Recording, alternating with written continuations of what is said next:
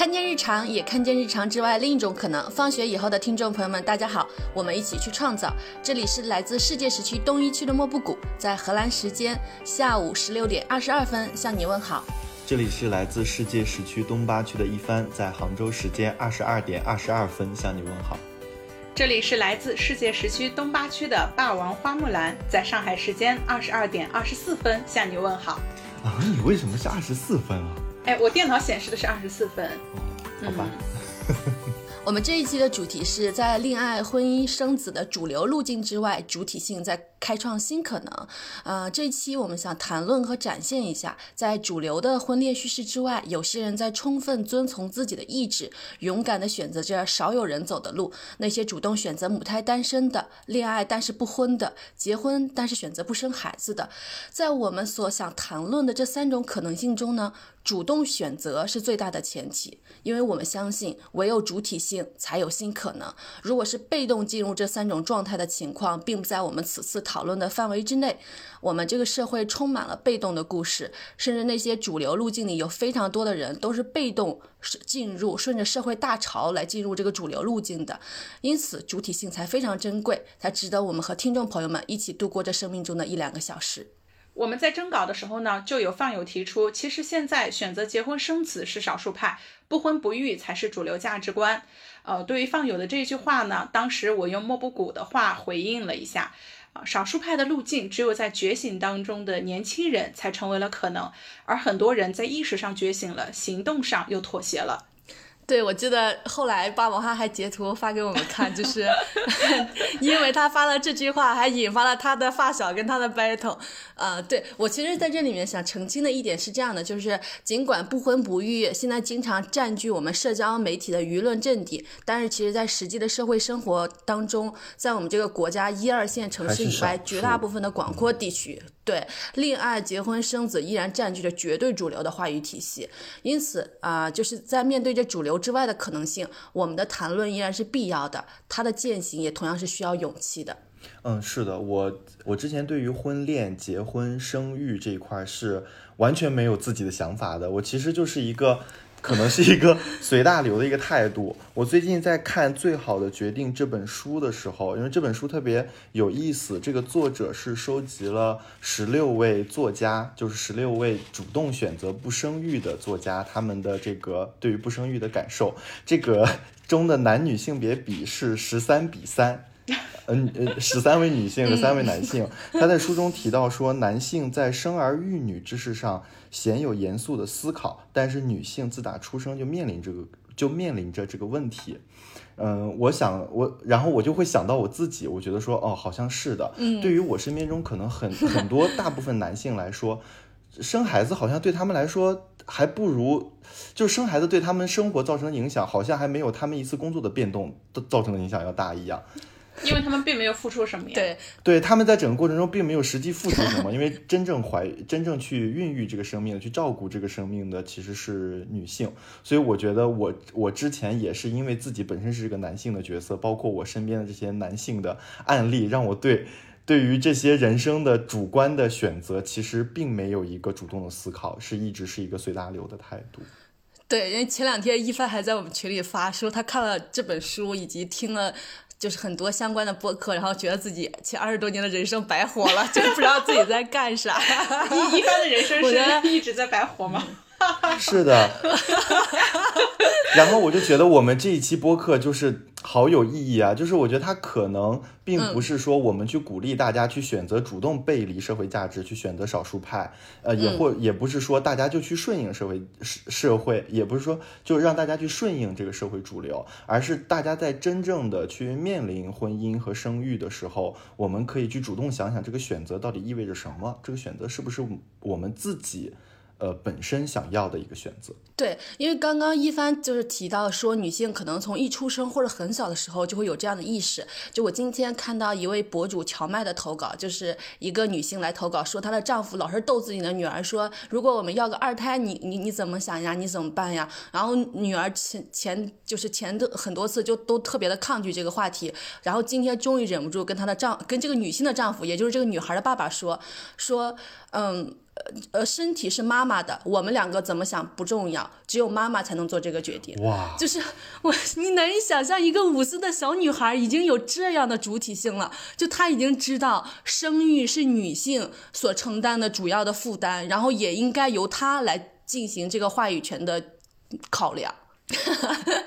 所以一帆就说自己快快到三十岁，觉得自己白活了。然后一个五岁的小女孩迸发出了这样的主体性，我觉得这个也是很。很值得男性去思考的话题，嗯，然后因为这一期呢，其实刚刚一帆也提到了，他听起来非常背离主流的价值观，所以这里呢，就是为了防止一些不必要的误解、冒犯以及争论，我接下来将读一下我们的防杠声明，嗯，我觉得写的特别好，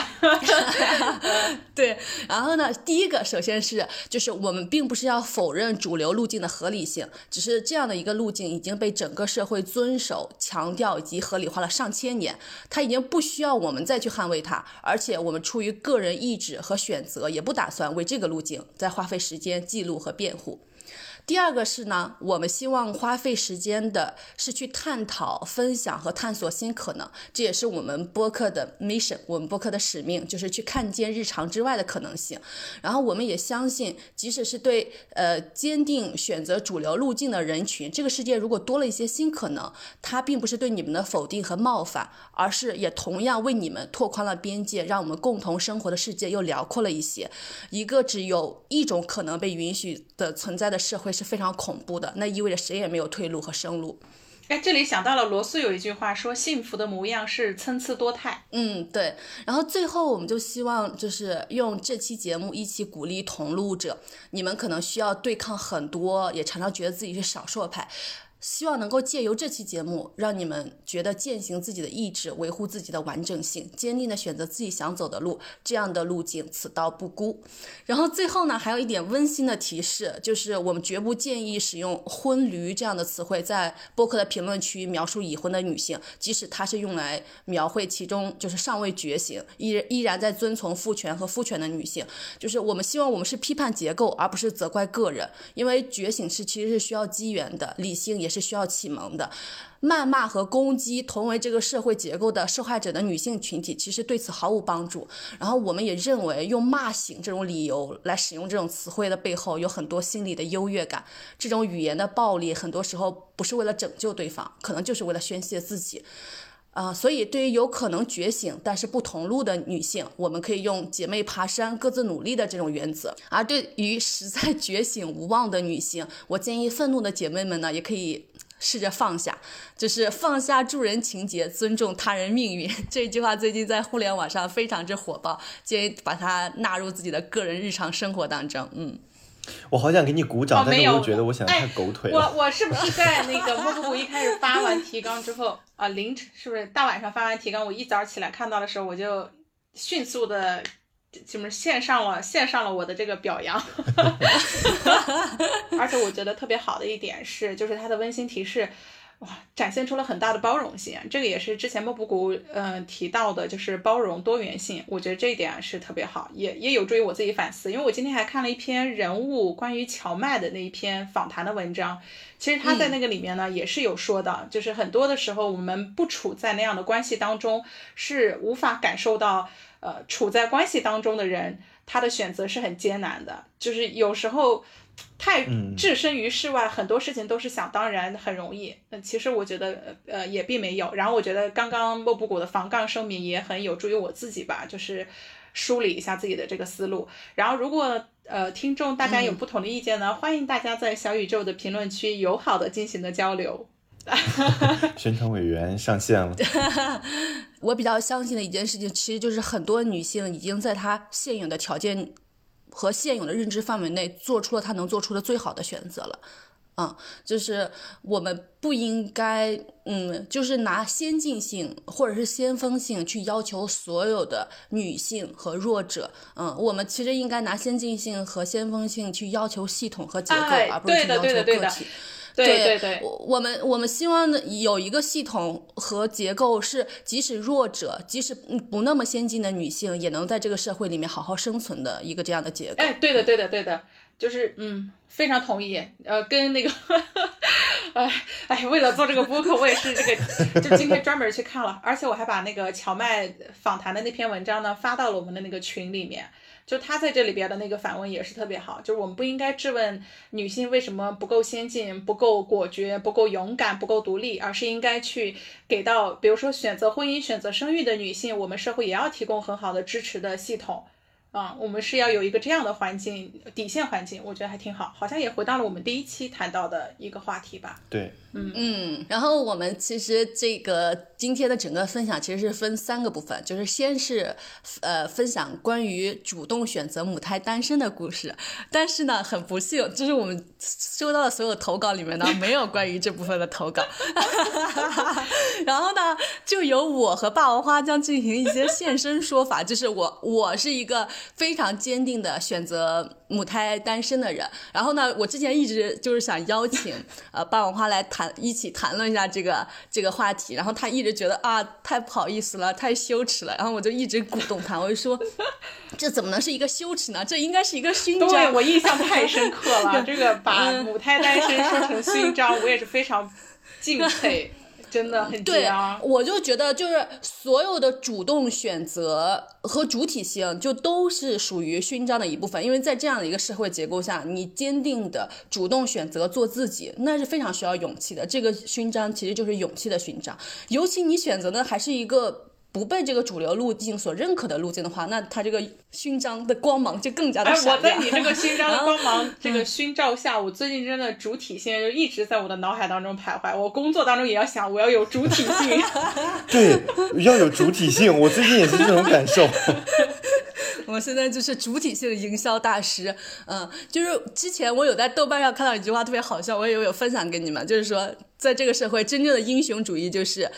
在男权的社会下，或者是认性认认清楚了男性的本本的面目的情况下，依然选择做直女和异性恋，很绝，我鼓掌佩服。对，好讽刺哦这句话。呃，我我我其实本身我自己就是呃，我大学的时候其实读过性学报告，就是他那个性学报报告上面就说，海地性学报告是吧？呃，对，呃，只有百分之三十的纯异性恋和百分之三十的纯。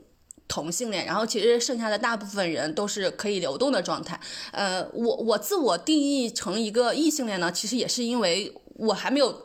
流动起来，你知道吧？所以我也没有探索自己在性取向方面更多的可能性。我只是就是呃，通过就是小时候呀，少女时期被那些你知道吧，那个浪漫小说和各种那玛丽苏 电视剧，呃，就是他，我不知道是他的素材还是我本身其实就是这样的。所以就是我现在呢，还是处于一个异性恋的状态，但是呢，我又是一个同时是一个女性主义者，就是我认为尊重其实是需要赢。赢得的就是这个社会上，其实绝大部分男性是没有办法用他们的所作所为赢得我的我对他们的尊重的，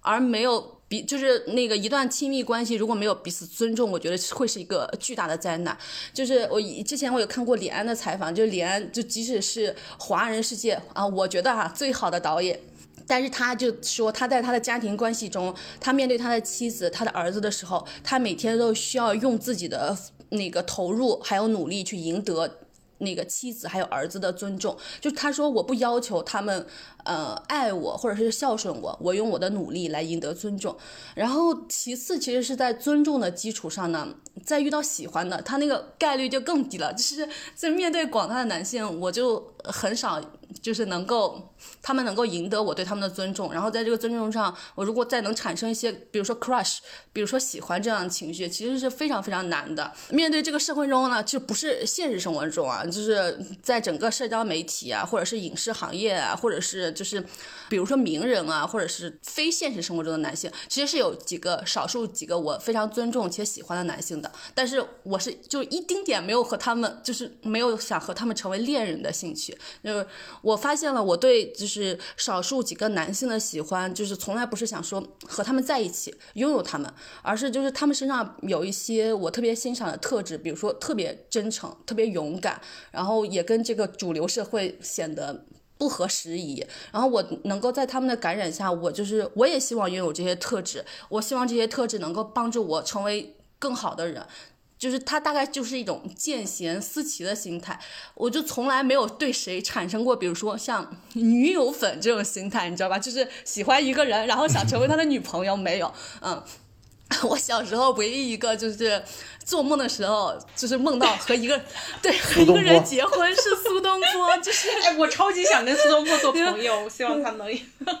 对对，就我我到现在后面就是自己的主体性开始成熟以后，我我我还是很希望跟苏东坡做朋友，然后希望有一个如此豁达、如此有才华的，对人生有见地，然后呢，就是面对各种各样的挫折和和灾难，有一套自己消化。系统的这样的一个人，但是就是在我从少女时代成熟了以后，我再也没有想说我要和苏东坡在一起，完全没有啊！我对就是我这些呃特别喜欢的男性的唯一的期待就是，我希望他们继续坚持做自己，好好的活着，让我坚信就是这样的人也能在这个世界活下去，甚至创造出更好的作品。这对我坚持做我自己是一个非常非常好的鼓励。嗯，然后我就。可以听听霸王花，就是坚持选择母胎单身的呃理由。我呃，我还一度以为这个话题不会被提及，然后我没有想到听友们真的对这个很感兴趣。呃，我觉得就是现在去说出来这个话题或者是分享的话呢，可能也会给到大家一些帮助和鼓励，就是你们并不是孤单的。呃，因为我在豆瓣小组上去看到，其实它是有牡丹脱单的那个小组，然后就有很多人会因为自己是牡丹而感到很多的焦虑或者是自我怀疑。那我和莫布谷的分享呢，可能就是能够给到大家一些关于主体性的、关于比较能够支持到自我的一个点吧。我觉得刚刚莫布谷分享到的就是见贤思齐的这个心态是特别健康的一种状态。然后就让我想到了我的心态。我之前跟莫布谷在群里面聊过，就是我是很有慕强心理的。就是我我上学的时候吧，就会对成绩学习成绩很好的男生会很有兴趣，这种人会很吸引我，或者是说很有闪光点的，就是他是一个非常有世俗光环的人，这种人都会比较吸引我。还有一类什么样吸引我的呢？就是大学的教授老师们。就哇，有一句话叫做什么？呃，思想的性感才是真性感。我就是对于特别有脑子的这种人，也是会非常有慕强心理。所以我当时跟莫布谷有去讨论，我说：天哪，幸亏就是我是一心扑在学习上，起码外在给别人展现出了这种感觉，不然我觉得我很容易陷入师生恋。就是就是在这种上下的关系当中，我觉得我我是很容易。陷入到这种关系当中的，只是我的外在和气质的展现，使得我隔离了这种可能性。嗯，就是刚刚霸王花提到，我就觉得这是一个非常非常危险的陷阱。就是很多女性可能会对一个男性出于慕强、出于对他才华的喜欢而想和他在一起，甚至献祭自己。我觉得就是我们中国传统文化或者是整个主流路径里面，其实一直在塑造着这样的对于对于女性的结构。但是我想提出的一点就是。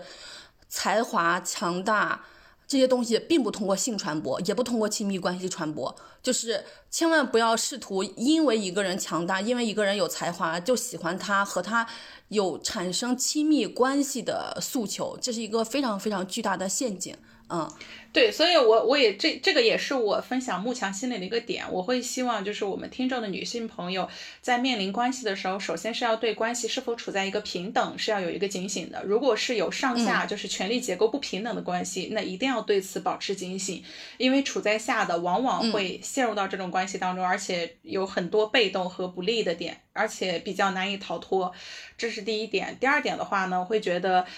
哎，第二点要分享是什么？我也忘记了。呃，没有，我我想起来我小时候的一个故事，在就是在我还会还还在还在产生暗恋的这样的情绪，就对男男生男同班同学也是出于这种慕强的心理，就是当时我们班的第一名就是一个男生，然后我就会觉得哇，我很我很喜欢他。后来我成为了我们班的第一名，我就完完全全的放下了这件事情。就是很多时候我们对一个男性的喜欢，很有可能是对就是更好。的自己的投射，当你自己真正的运用自己的主体性，成为了更好的自己的时候，你就对这个投射的客体、投射的影子完全放下了这种情绪。所以，我就建议大家，就是如果真的有时候产生了这种就是这种对强者、对有才华的男性的 crush，你自己不妨先自己在这条路径上试一试。如果自己就是产生了真正的兴趣，锤炼出了自己的才华和能力，你是你你就能区别出来，你究竟的真正的是喜欢这个人，还是那些。自我对更强大的东西的投射。莫布谷分享的这点让我想到了第二点的分享，就是 如果你看到的是一个强者，那我因为我最近好像也是因为女性意识和主体性的蹭蹭蹭的崛起啊，就是打破天花板的意识特别强，就是往往我们会慕强嘛，会觉得说。那个墙那个高度可能或者是光芒可能是我们没有办法达到的，但是我会觉得就是希望大家打破自己的思维束缚，就我们完全可以做到比你想象或者是羡慕的人所拥有的更好的点。如果我们相信我们自己有这种能力的话呢，那可能就不会，呃，不会在就是别人的这个。叫什么阴影下嘛，或者是去追逐别人，我觉得这个就很容易去打破一个慕强的心理。然后第三点的话呢，我觉得很想跟大家分享的就是，呃，每个人他都是多面复杂的，他可能只展现出了一面。那如果是在校园生活当中呢，老师们所展现的就是他们在知识的储备和积累的这一点，可能他的人格方面或者是他的知识方面是很是很有优秀的点，但这不代表他的全部，也代也不代表他的品质。我也希望大家是要多面的去看待这个人，尤其是，呃，要要理解，就是一个呃知识渊博的老师不一定是一个品性高尚的人，方方面面都特别好的老师。哎，对我刚刚还想保留，但是关于这个品性和人品这一点，真的我觉得是要擦亮眼睛，而且有时候是需要时间的考验的。就是希望大家能够尽量多保持一份清醒和一份警醒。呃，这是关于慕强心理的。然后我接下来想分享的点是，我记得我好像在前几期的时候有有分享过，海马星球里面有一个咨询师，他说过前辈是靠不住的，路是要自己走出来的。那其实，在这个呃恋爱关系当中呢，我的一个心得，我也会觉得说，男人是靠不住的。虽然我没有过男人吧。但是，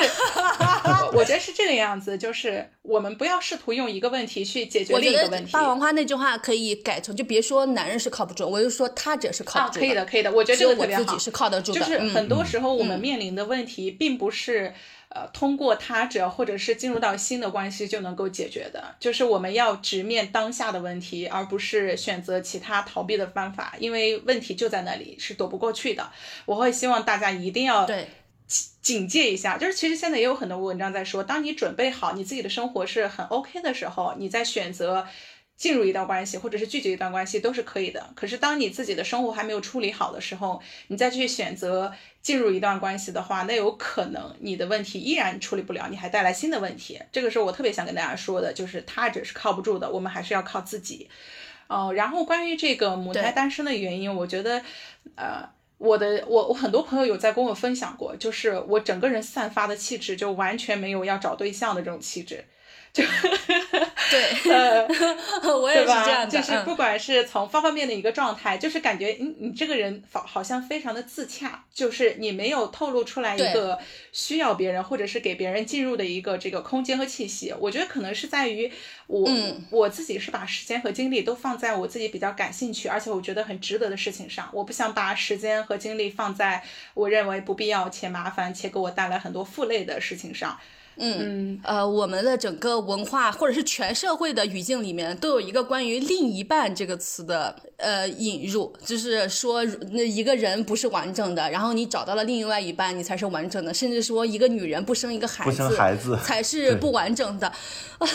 我真的是我我强烈建议，不管是女性还是男性，这所有的个体，我我们都要捍卫自己的完整性，而不是通过亲密关系、通过伴侣来把自己变得完整。另一半和和完整这件事情，就是我是整个就是主流社会，我觉得不不管是中国还是西方，就长久以来跟我们设下了一种骗局，完整只跟你自己这个人有关系，不跟另外另外一半这种东西有关系，也不跟一个孩子有关系啊！我们真的一定要冲破这种关于另外一半的这种长久以来的那个叙事的方式，嗯。嗯，然后接下来是想跟大家去分享一下，因为呃，现在也有很多的文章啊，做各种各样的测试，比如说自己的亲密关系是一种什么样类型的，你是恐惧型的还是疏离型的，或者是种种的。所以我在这里是想要去跟大家分享，那你母胎单身是因为你真的喜欢母胎单身，还是说你在母胎单身的背后是有原因的？我有跟咨询师去沟通过我自己的选择，因为我目前的想法比较坚定的就是不恋不婚加不育。呃，然后咨询师呢就有问过我的感受，他说，哎，他就是通过很多的问题来去问我有没有感受到空虚、寂寞、冷，有没有感觉到内在是不舒服的，或者是内在是纠结的。然后呢，他是说从你的感受去判断，说你目前的一个状态是不是需要调整。他就是说，如果有的人虽然说，哎，我我自己是我就坚定单身，但是我内心不是这样想的，就我有点拧巴。如果你你感觉到拧巴，你感觉到。你并不是你想的这种的话，那你可能就要去看一看你自己真实的需求是什么。咨询师当时给我的反馈呢是说，就是选择其实是没有对错的，但是我们首先是要以自己为主。如果你自己觉得很开心、很舒适，你不纠结、不痛苦，其实是最重要的，也是我们第一需要考虑的。就我们其实最重要的是承认自己的存在，我们接纳自己，按照我们自己喜欢的方式去生活。那如果说你没有这个亲密关系方面，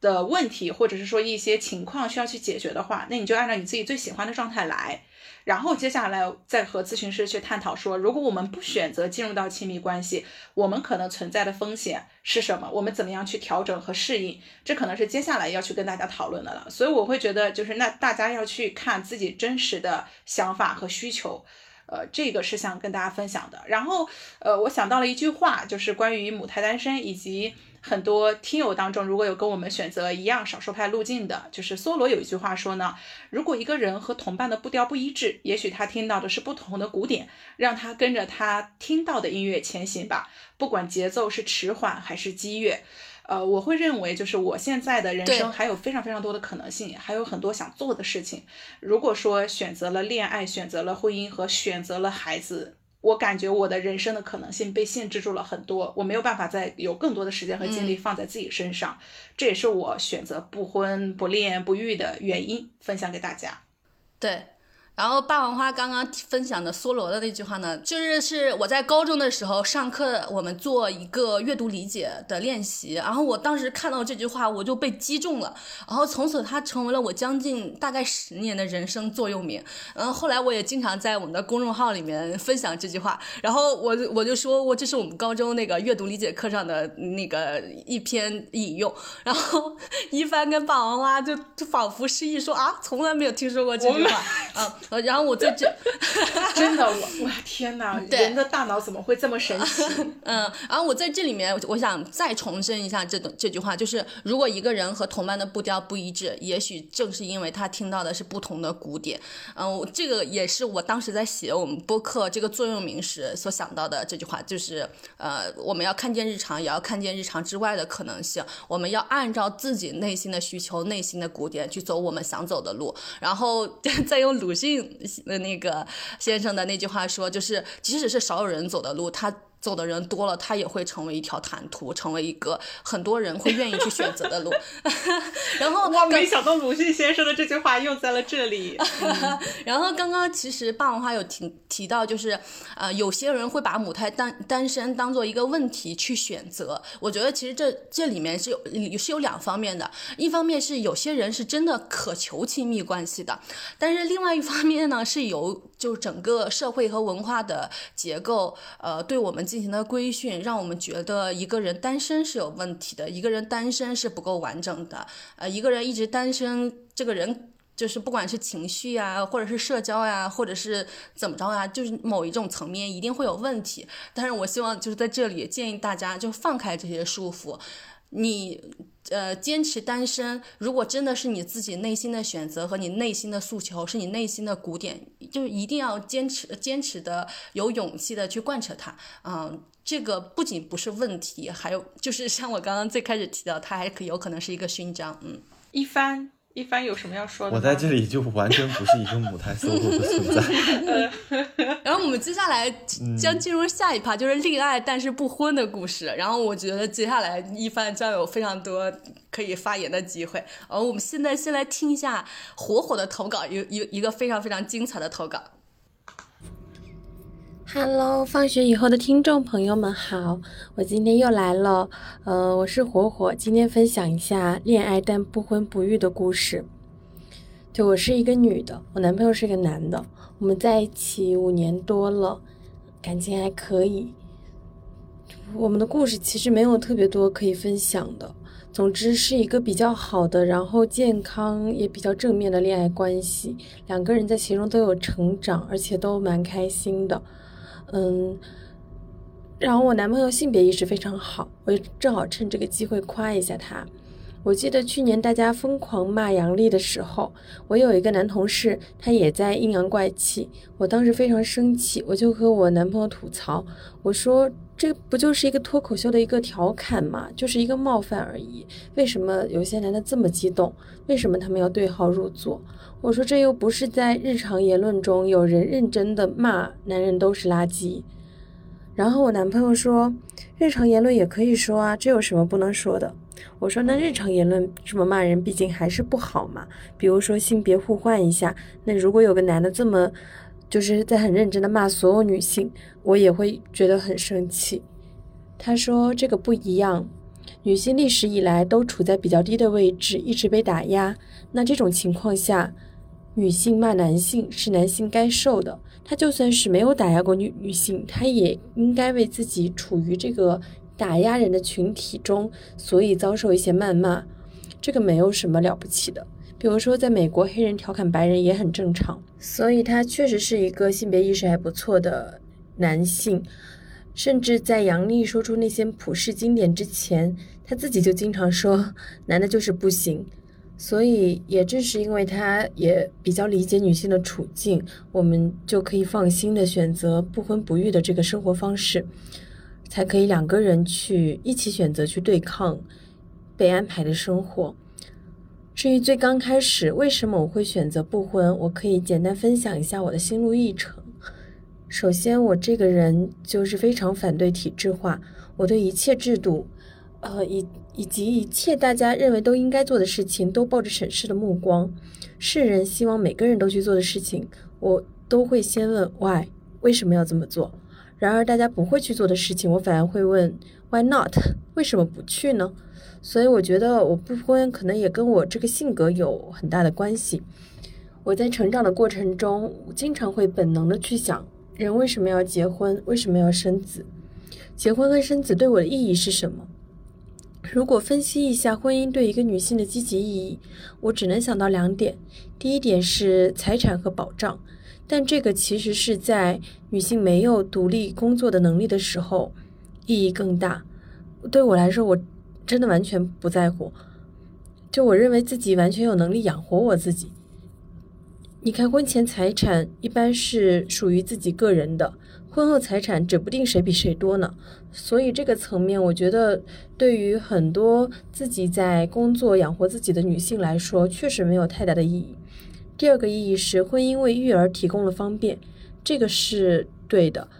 呃，因为中国的单亲妈妈生存会有非常多的阻碍和困难，但是呢，就恰巧我一点都不喜欢小孩，除了电视里的小孩，我还是很喜欢去看《爸爸去哪儿》的，所以我。就因为这样，我也根本不想把我的人生花费在培养一个新生命上，所以前面两个意义对我来说，基本就是等于零。那说完了积极意义之外，我们看一下消极意义。婚姻对女性的消极意义有哪些呢？我觉得这真的是太多了。最大的两个问题就是离婚不自由和社会对离婚女性的看法。我只在中国，中国社会。嗯，我是一名法学生嘛。我大学的时候，嗯，婚姻法的课上，老师经常让我们看一些家暴的案例。当时我其实才刚刚二十来岁，我就深深的被家暴这个事情给震惊了。就是因为它非常的普遍，而且没有规律，根本就不是离我身边很远的一个事情。我记得在那些家暴故事中，施暴的男男性有普通工人，也有高级的知识知识分子，有博士、医生等等，看起来都非常光鲜亮丽的角色。当然，也有女性施暴者，但这些都不是让我最震惊的。最让我震惊的是，这么多长期暴力虐待的故事中，受害者想要离婚是非常困难的。我还记得一个受害的女性是一个博士，她知道报警去，她也知道去医院验伤，她比很多女性都有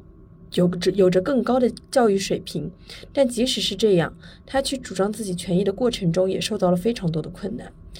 那可能是我第一次体会到我们在妇女权益的保护层面做的是多么的不够，就是已经不够到让一个。当时二十周岁嘛，二十周岁其实是女性的可以结婚的年龄了。就在那个年纪的一个成年人，我对这些残酷可怕的事情毫无概念。如果我不是上了婚姻家事的法律的法律课的话，我可能会一直不知道有这有这样的事情发生在我们生活周围。所以我渐渐意识到，婚姻竟然是非常多的暴力犯罪以及其他非暴力伤害的一个保护伞。当婚姻的一方做出家暴、出轨、赌博等等伤害别人的事情的时候，另一方却非常经非常正常的一个选择就是没有离开他。为什么要跟他共同面对呢？真的只真的是因为感情吗？还是被所谓的婚姻、责任、家庭这些观念所束缚？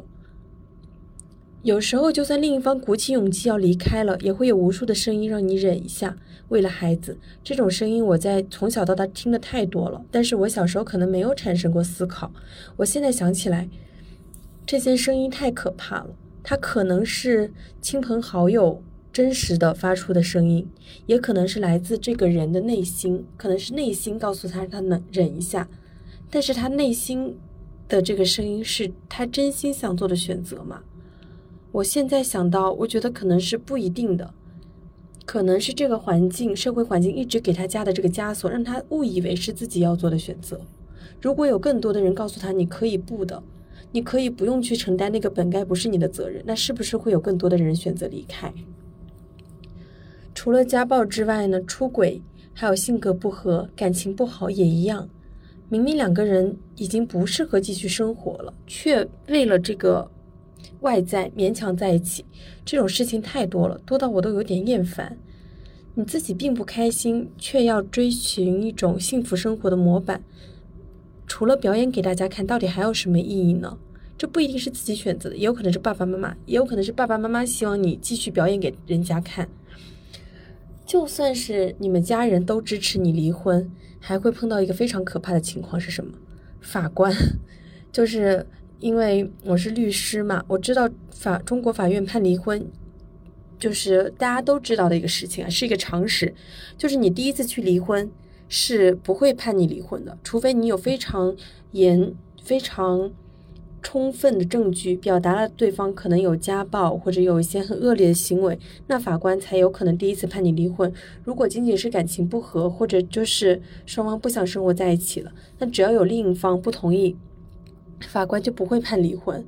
他一般来说第一次一审之后还会有，嗯六个月的，所以在这个呃民法上的冷静期之前，婚姻在在法院层面已经他人为的设置了一个冷静期了，他会第一次判不离，让你六个月之后再去提起二审，你二审再坚坚决的要离，法官才会认你认为说好的，你现在已经有离婚的资格了，这个是中国法院非常，嗯是。一个常识的事情，并不是偶然的事情，所以这个事情让我觉得非常的无助。我就想说，一个人为什么想要离婚都这么不自由？他为什么一定要思考了六个月还想离才能离呢？本来有有这个勇气已经是很困难的了，所以就是感觉有点扯远了。反正除了上面所说的残酷的事情之外，还有很多其他的事情。比如说，结婚是要办婚礼的，办婚礼就要跟一个猴子一样哦，两个猴子一样给大家表演。嗯，还要叫对方的父，呃，婚姻生活中还要叫对方的父母为爸爸妈妈。这个事情我也不能理解。我的爸爸妈妈只有两个，我接受不了称呼两个没有养育过我的人为爸爸妈妈的。另外，人们总是说婚姻是两个家庭的事情，结了婚就要加入另一个家庭，这个我也一样没法理解。总之，就是婚姻，中国社会的婚姻制度有太多我没法理解的事情了。对我来说，那这样的婚姻就是充满了负面意义的。所以，我，嗯，一开始就选择不婚不育。在我很早之前，嗯嗯，当时刚做出这个决定的时候，我其实也是充满了犹疑的。我想，那可能过几年我会改变，毕竟这不是一个很多人选择的路。但是这几年，我反而听到了很多促使我坚定不婚不育决心的事情。除了我这两年开始接触女性主义的理论之前，就已经有很多事情来帮助我坚定自己不婚不育的决心了。比如我第一份工作的时候。有一个比我大六七岁的姐姐，听说我不想结婚之后，她大惊失色。她当时就开始劝我，她说：“天哪，万一你以后你男朋友移情别恋怎么办？女的老得快，而男的四十岁正好是最好的年纪。你男朋友还是程序员呢，到时候会很吃香的，会有很多小姑娘贴上来的。”哦，我的天哪，就是这样子一段话，就像一大团浆糊一样 向我扔来，我躲都没法躲开。这几句话涵盖了好多内容，比如说把女性的价值限定在外貌，把男性的价值限定为金钱和成功。就因为这种价值限定，才会有呃什么男女人四十豆腐渣，男人四十一枝花的言论。另外，把出轨说成是小姑娘贴上来，把这个错误归咎为第三方的女性。所以我已当时就是非常的震惊，我已经不记得我是怎么回复他的了。和那个姐姐不知道她有没有好好想过，她这句话根本就是逻辑不通。因为有这种情况，如果会发生这种情况的话，那就更不应该结婚了。如果一个人他只因为伴侣老去了，而自己有能力选择更年轻的人，这么浅层的原因就去选择别的人，我我觉得我完全不会想和这种人在一起。如果结婚了，我方我离婚会受到很多阻碍；如果没结婚，我可以更方便的离开。如果他不是这个原因发生这种情况，是因为婚姻中的一方真的爱上了别人，那我觉得很好理解。人生这么漫长，爱上别人或者互相不再相爱都非常的正常。婚姻怎么又能阻止两个人的感情走向呢？只不过是自欺欺人罢了。所以，只要两个人在一起的过程是好的，我觉得是一件很幸运的事情了。所以从这个层面上去想。婚姻就更没有意义了。如果不结婚，嗯，会导致分开的话，那也只是说明这一段人生旅程结束了，我要去开启另一段人生旅程了。除了那个姐姐之外，就还有很多很多的话。我觉得，我相信每一个女性在生活中都有听到过，只不过你有没有 get 到里面深层的含义而已。嗯，有一些和亲戚好友的对话。我家里的亲戚其实是已经是比较好的亲戚了，他们也不怎么催婚，也很少过问我的私事，基本上就是了解一下我的工作情况而已。嗯，而且我舅舅从小对我就非常好，他送我的礼物一直是书，一直在鼓励我成长、自我成长。他在初中的时候就经常跟我说，他说言情小说少看一点，多看一些其他的书籍，鼓。鼓励我独立思考，去想自己，呃，能做什么，可以做什么。但是就算是这样的亲人，偶然间也会说出一些令我非常不适的话。比如对我非常好的舅舅，他有一次就说：“他说读研什么的，嗯，还是谨慎一点，因为女孩子嘛，毕竟还是要先关心一下嫁人的事情。”我当时就非常的 震惊，因为我真的想不到我舅舅会说出这种话。所以，所有的亲戚朋友都一样，他们在我就适婚年龄以前呢，是鼓励我发展自我价值的；但突然到了可以结婚的年龄，又觉得女生最重要的是找一个男人。那他们这种矛盾感，嗯，也是让我觉得非常的无力。所以总体上来说，也要感谢那些好那个好心提醒我的同事姐姐，哦，还有其他更多的同事。还有好心提醒我的亲戚，是他们看似好心的话语，让我体会到，目前中国社会的环境里，结婚对我是百害而无一利的。我不排除某一天我有可能会结婚，但那肯定不会是现在国内的社会环境下，可能是在国外，可能是有一个其他的特殊原因。其实我跟我男朋友一直是想出国定居的，嗯，如果是定居不成功，才会考虑去。就是国内去成都定居，我们首先选择还是在国外，因为我们俩这种情况不可避免的，就是如果三十岁以后肯定会遇到更大更多的阻力，所以我们能想到的只有现在尽快逃离，去另一个环境。大概就是这样。嗯，祝每位男性、女性都可以获得真正的自由。为火火鼓掌！嗯我觉得特别哦精彩的一段是关于他那个大他六七岁同事给他说的那段话，被被火火这个嗯逐那一条的分析出来，而且指出了问题所在。因为对我觉得很多的时候，我们在生活当中会听到很多这样的话语，但是却没有对话语当中存在的问题能够有一个很深刻的认识，而且去把它反驳掉。，对这个是比较难的。对，鼓掌！就是我们现在我们现在社会所存在的所有的主流的话语体系，或者是 so called stereotype。就是它背后是有非常大的权力结构的，我们从来没有对这个话语体系去进行过结构。因为我现在就是上学，就是学的这个东西，就是 content analysis，就是对这套话语体系进行结构，就是就是想看看它背后它到底假设的条件是什么。就是就像他刚刚提到的说。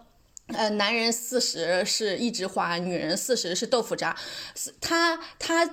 背后所先假设的前提条件就是男性会随着年龄而升值，而这个升值的原因是因为他积累了财富、呃地位。和就是这些东西，就是这些物质的东西，而女性会因为年龄而贬值，是因为她假定了女性的主要的价值体现在她的肉体、她的生育价值。对吧？就是你，其实我们要去剖析它背后它所先假设的条件是什么，然后你听到了这个，你你剖析完这个假设条件，你就知道它到底怎么不把你当做一个真正的人来对待了，你就会对这条这套 stereotype 让他就是赶紧滚，嗯。然后我觉得就是火火那天就是在我们的上一期播客，就是第九期的播客里面有评论一条，就特别有意思，就是当时一帆说面对杨笠的事件，他不知道怎么做，想到了然后然后火火就对火火就评论说说他弟弟当时面对杨笠的事件，就是给他们家呃家里的女性，呃买了杨笠代言的卫生巾，然后告诉大家他支持女性，然后说那个一帆可以学习一下，然后我就分享到我们的群里，然后我们一位。朋友就是呃粽子，他之前也给我们投过稿，就说哇那个呃火火的弟弟好优秀啊！我说她的男朋友也很优秀，因为我听提前听到了我们这份投稿，然后粽子就最后总结说，那说明火火是一个非常优秀的女优秀的女性，就是她拥有一个非常有女女性意识的弟弟，且拥有一个非常有女女性意识的男朋友。并不是因为她幸运，而是因为她在主动的做选择和积极的影响周边的人。嗯，然后关于火火提到的，就是关于法律啊、离婚的、这种问题，我我其实呃，从我们播客一开头。就在思考一件事情，就是我觉得我可能选择主动单身、不婚不育是一件有勇气的事情，但是我们归根结底去把这个社会现实摊在这个面前，我们去想一想，就是 那些选择。结婚，呃，进入婚姻，选择生育孩子的女性，才是真真正正有勇气的人。就是这个社会上存着存在着这么多家暴、杀妻的案例，他们依然有勇气进入婚姻。呃，就是大家，我不知道大家知不知道一个数据，就是中国是世界上唯一一个女性自杀率高于男性的社会。是吗？比日本还要高吗？大家我觉对得东亚三国手拉手。对，对，就是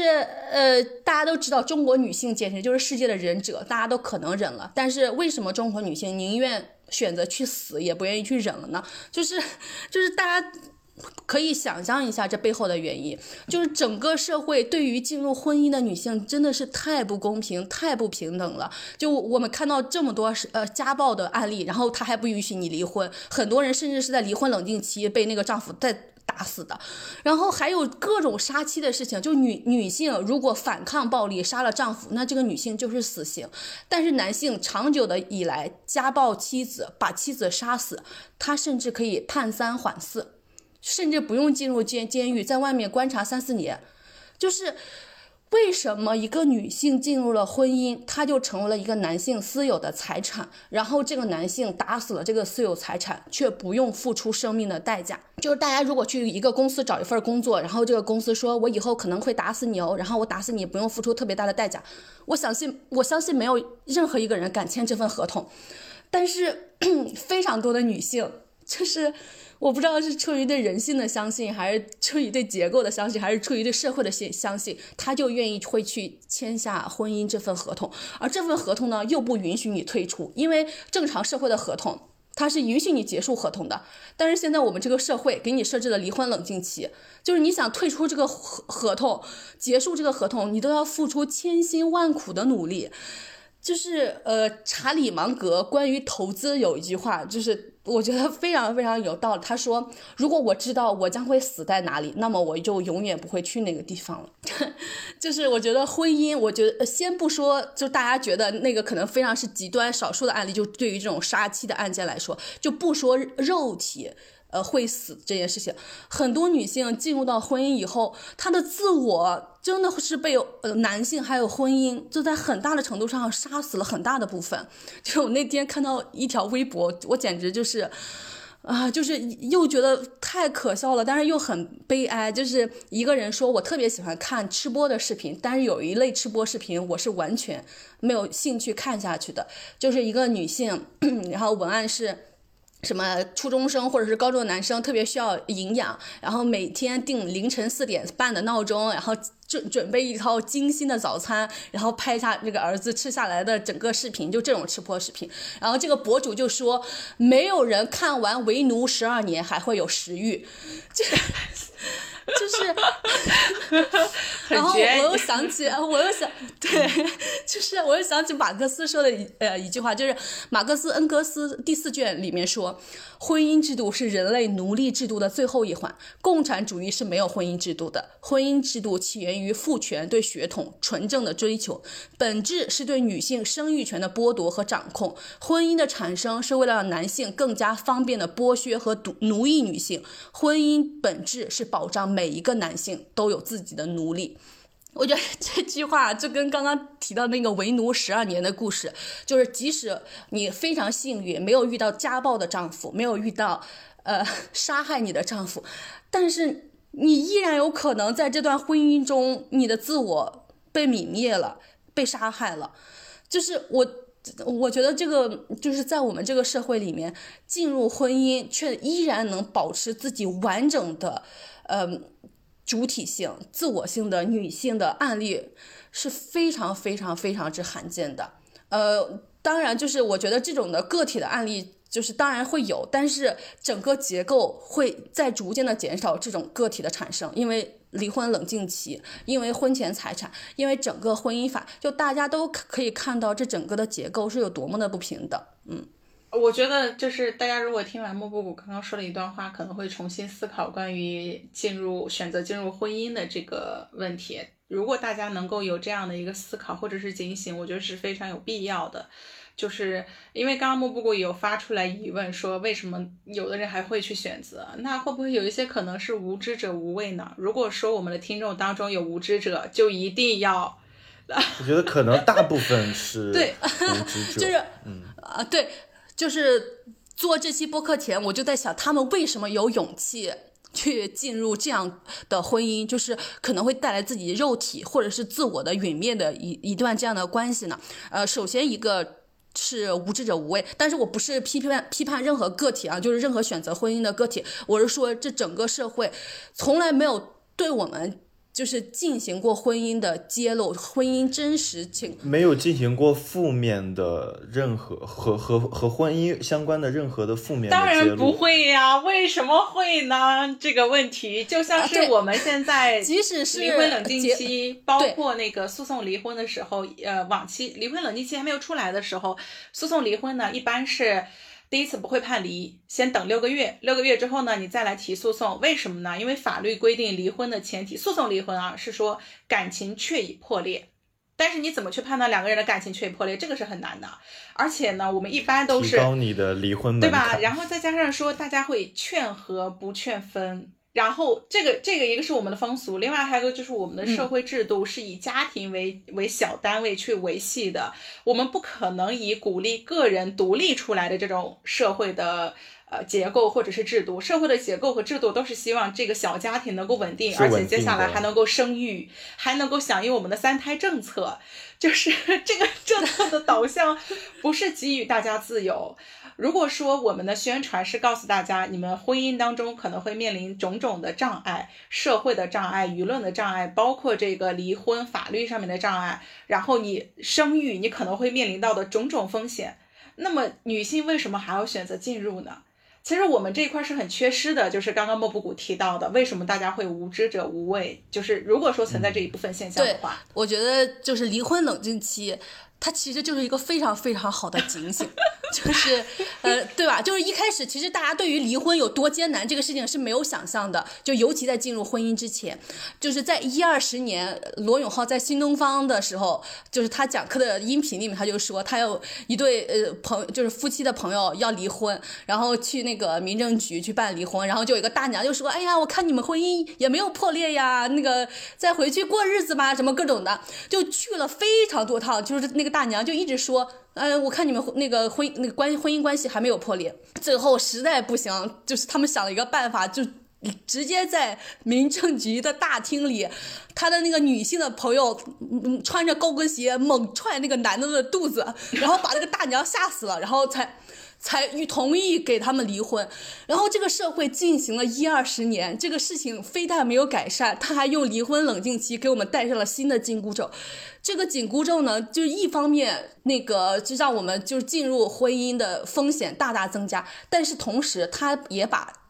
那个真正的风险放到了明面上，就是你真的看到了那个紧箍咒了。然后离婚冷静期的出现，非但没有就是降低离婚率，而且大大降低了结婚率。我会觉得这是一个。是当政者或者是就是 regulators 的一步错棋，就是他本来想把大家就更猛烈的推向婚姻当中，但是当他把这把剑亮出来的时候，更多的女性开始觉醒，明确意识到了风险和坑的存在，然后反而提示了风险。嗯，他反而他这呃，他这种感觉就好像是摆在明面上说这个婚姻就。不给你退出机制，然后大家嗅到了这个以后，反而觉得说，那我干脆不开始了。呃，对，就是本身这个合同是一个不不平等的合同，就大家在签这份合同之前，有很多其实就有无知者无畏的东西，就不知道这个事情到底有多风险，有多大风险。现在他在合同上写了一条，不好意思，亲，不允许你退出哦。就是大家都开始意识到这，这个合同到底风险有多大了，就是更少有人去选择去签了，然后。那个，我还前段时间还。就是读到一一一段话，就是王朔用来形容婚姻的。他说，婚姻就是俩人合伙挖金矿，挖着挖着没见着金子，倒是见到了骸骨。两人惊惧的面面相觑，迅速的把骸骨埋起来。此后黑不提白不提，心照不宣的把日子过了下去。我我我其实非常真诚的相信，就是很多人在缔结婚姻的时候，都是怀抱着对未来美好生活的向往，对眼前这个人的信任，就是我们是去合伙挖金矿的。我们是要创造金子般的生活的，但是，就是如果大家真的面临过生活的捶打，就知道生活处处是骸骨。就是你你 这一副仿佛过来人般的这个，我跟你讲啊，我虽然是个母胎大师，母胎单身，但是我可是一个情感大师，很多都是这样的耶。理论派，你这是？呃，对我其实我觉得这不是一个理论派，这其实反而是一个旁观者清的东西。对吧？就是其实有时候女性进入到一段亲密关系中，呃，就是面临到了非常大的结构的不平等、权力的不平等，但是因为它存在着情感的关系，它特别难以抽离。他又很难去客观的面对这个事情，他有呃，我有一些朋友就会来找我咨询我的意见，然后我身为一个旁观者，我就能很清醒的、很直接的看到这里面的就结构化的问题所在，然后就能够给他们提供建议。就是我在这里面其实提供的，我觉得本身不是情感的建议，而是一个女性如何获取平等的关系，如何。就是在面对不平等的关系中，如何去抗争的建议。所以，就是我本质上不是一个 情感大师，而是一个就是抗争大师。对，然后就刚刚我们提到就是无知者无畏的事情。就是首先是因为很多女性，你知道吧？我们阅读浪漫小说，看玛丽苏电视剧，看各种各样的关于关系的美好的描绘，关于爱情美好的描描绘，关于爱就是结婚美美好的描绘。我们其实不知道生活背后有骸骨的存在。然后另外一个呢，就是那些真正的见到骸骨的人，他们真的后面黑不提白不提的把日子接着过了下去，而且。一直劝说年轻人也来见识一下生活的骸骨，你知道吧？就是还告诉你哇，这个生活里面有金子哦。你就看到现实生活中无数他们婚姻关系极其糟糕的人，就那些长辈，他还劝你结婚，就就是这件事情有多么的离谱。对我觉得这个，我觉得就是就是主要就这两个原因，一方面是因为无知者无畏。让大家有这个勇气去进入婚姻，不知道婚姻背后到底有什么风险所存在。另外一方面是，即使看到风险，已经经历痛苦的人，还依然在拉更多的人进入这个泥沼当中。嗯，我我觉得刚刚就是我们讨论的那一些部分呢。呃，第一个是希望大家在进入婚姻前一定要去做攻略，就是识别它的风险，包括刚刚说到的一个法律上的风险，就你离婚会受到阻碍。那其实我刚刚又想到了一个婚检，因为以前还是强制婚检，现在不强制了，所以其实它是有很。我想起来，对对，呃，关于男性嫖娼这个事情，就是因为刚刚提到了婚检嘛，现在因为婚检就是双方又不共享报告，然后呢，因为这也被视为男性隐私的一个部分，我其实我在探讨一下，就是 关于健康、关于身体方面真正的风险，甚至不是说被杀的风险，因为我此前是完全没有意识到这个社会的男性的嫖娼率是如此之高的，就是我简直产生到了一种惊惧的。地步，呃，首先就是我就不说名人嫖娼的这些事情了。然后我之前也有看到一份关于杭州的数据，他们好像，呃，杭州是一年公布了几十万还是几百万的男性的嫖娼的名单。我当时就在想，杭州总共他有多少成年的男性啊？就是他的数据怎他怎么会高到这个地步？后来 就是特别离谱，有一天是深圳卫健委直接发了一个。就 是微信头条，就十男九嫖，就 就是连官方都都都在开始使用这样的话术了。就是，呃，就我们生活中看到那些干干净净的男孩子，呃，我觉得就是很多女性要对男性有关于数据层面更更准确或者是更深一步的认知吧。就是。呃，有时候我们是的确只能相信自己的眼睛，相信自己的，呃，相信自己的心，相信自己看到的东西。但是我也不知道为什么男性会是那么善于伪装的人呢？就是 怎么生活中看着像是个人的样子，背后又不做人的事情呢？就是很离谱。但是 你说的好委婉哦。没有办法，但是没有办法，就是，但是我我我我我同时也真的很敬佩一些人，就是他们。即使知道了婚姻的面目，知道了人性的面目，他们依然有勇气进入婚姻。我觉得这个就是我不不是阴阳怪气啊，我就是说这个其实是真正的英雄主义。就是我知道这个事情风险重重，我知道这个事情不好，但是我依然愿意和你一块儿，嗯，进入这段关系。我依然。知道自己就我知道自己将会陷入一个不平等的权力结构中，但是我依然愿意承担这样的结果。我觉得这也是英雄主义的一种吧。但是我现在又觉得这套叙事吧，也也挺也挺坑害，也挺坑害女性的。对，也挺坑害女性的。我觉得大家要放弃拯救别人的想法吧，就是女性一定要放弃拯救男性的想法啊。嗯，就是我觉得现阶段就是女性本身就处在一个很弱势的地位中，我觉得尽量少做英雄主义的事情，嗯，就是多做一些保护自己的事情，嗯。对的，就是刚刚大家我们说到的风险，大家都要逐一的，我觉得是要纳入到考虑的。然后另外呢，是想跟大家分享的，就是我们刚刚讨论到说，为什么很多人局限在婚姻当中，而且可能存在呃生活的并没有那么的好的情况下，还是在鼓励大家进去。我我觉得这个可能也不是说个人的问题了，就还是像我们刚刚所说的一个社会的问题。然后最近为了这个话题呢，我也在看费孝通的一本书《生育制度》，特别推荐给大家。他是在一九二八年左右的时候吧，那么早的时候就在研究家和社会，尤其是在名字嘛，生育制度特别讨论的是生育这一块儿。但是关于这个社会制度，它是有一个非常叫什么，我 说的很坦白，嗯。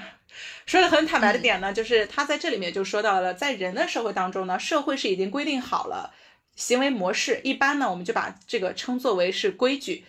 呃，书本上是把它称作是理智或者是法度，它是人为的，不是我们本能决定的，是经过世世代代积累传习下来的成规，通过上一代对下一代的教育，每一个人呢学而时习之，获得了他所处社会当中生活的权利和生活的方式。好，接下来重点来了，那个费孝通在这里面说到，不仅如此，如果一个社会成员不按这些规矩行事，就会受到社会的干涉、制裁，甚至被剥夺掉在这个社会里继续生存下去的机会，真是生死所系。我们刚刚讨论到的婚检的问题，包括婚姻法律的相关的一些问题，包括就是还有很多人劝阻我们进入到婚姻，这些所有对个人自由的干涉，都是社会的干涉和制裁，因为他那那大部分哎那你说错了一句话，不是劝，不是不是劝阻你进入婚姻，而是劝阻你。那个啥，而是劝你进入婚姻，不，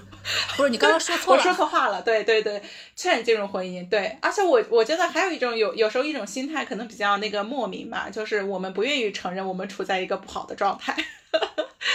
就是对，我们不愿意接受，而且我们要通过劝大家一起来进入，我们一起来痛苦来证明自己所处的选择是正确的。我觉得这个是不排除这个心态的，这个在费孝通的这本书里面呢也是有特别提及到的。然后刚刚还有说到就是，呃，就是我们看玛丽苏电影呀，包括看小说呀，这个就特别想跟大家推荐一下，我们之前在前几节播客里面已经说到的一部纪录片儿《雕塑女性》。就是现有的社交媒体，雕塑小姐，天哪，我都今天口误，脑子没带。OK，雕塑小姐，就是如果我们女性啊从小看到的是这样的纪录片，我觉得绝大部分大家会很少有玛丽苏的幻想，就是因为给到我们的叙事结构是女性就是。啊，傻白甜是非常获得男主的喜爱，女性也不需要通过什么努力，你只要可爱、外表外表美丽你就可以了。就是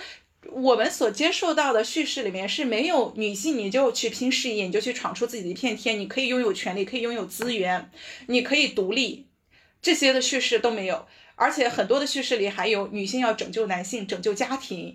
要付出、要牺牲。我们接受到的都是这样的叙事话语，所以我觉得就是大家一定要警醒传媒或者是社交媒体给包括我们所接收到的信息给我们传达的东西，我们是要对此保持警醒的。啊，而且我们要有意识的去选择什么样的信息对自己是有益或者是有帮助的。对，然后我在这里面要推荐一本书，叫《阅读浪漫小说》。呃，它其实就对我们小时候看浪漫小说、看玛丽苏的剧进行了一番解构。呃，这个书呢，它其实是一本是一个学术论文，就跟我现在学的东西非常的相像。它前面先介绍它的研究方法是什么，然后研究的资料是什么。我建议大家可以直接从第六章开始看起，第六章就是直接就是结论。啊，就是你从前面看你会觉得非常难进入，但是你从第六章看起就会觉得我天，真的是揭露了非常多的呃现实和真相。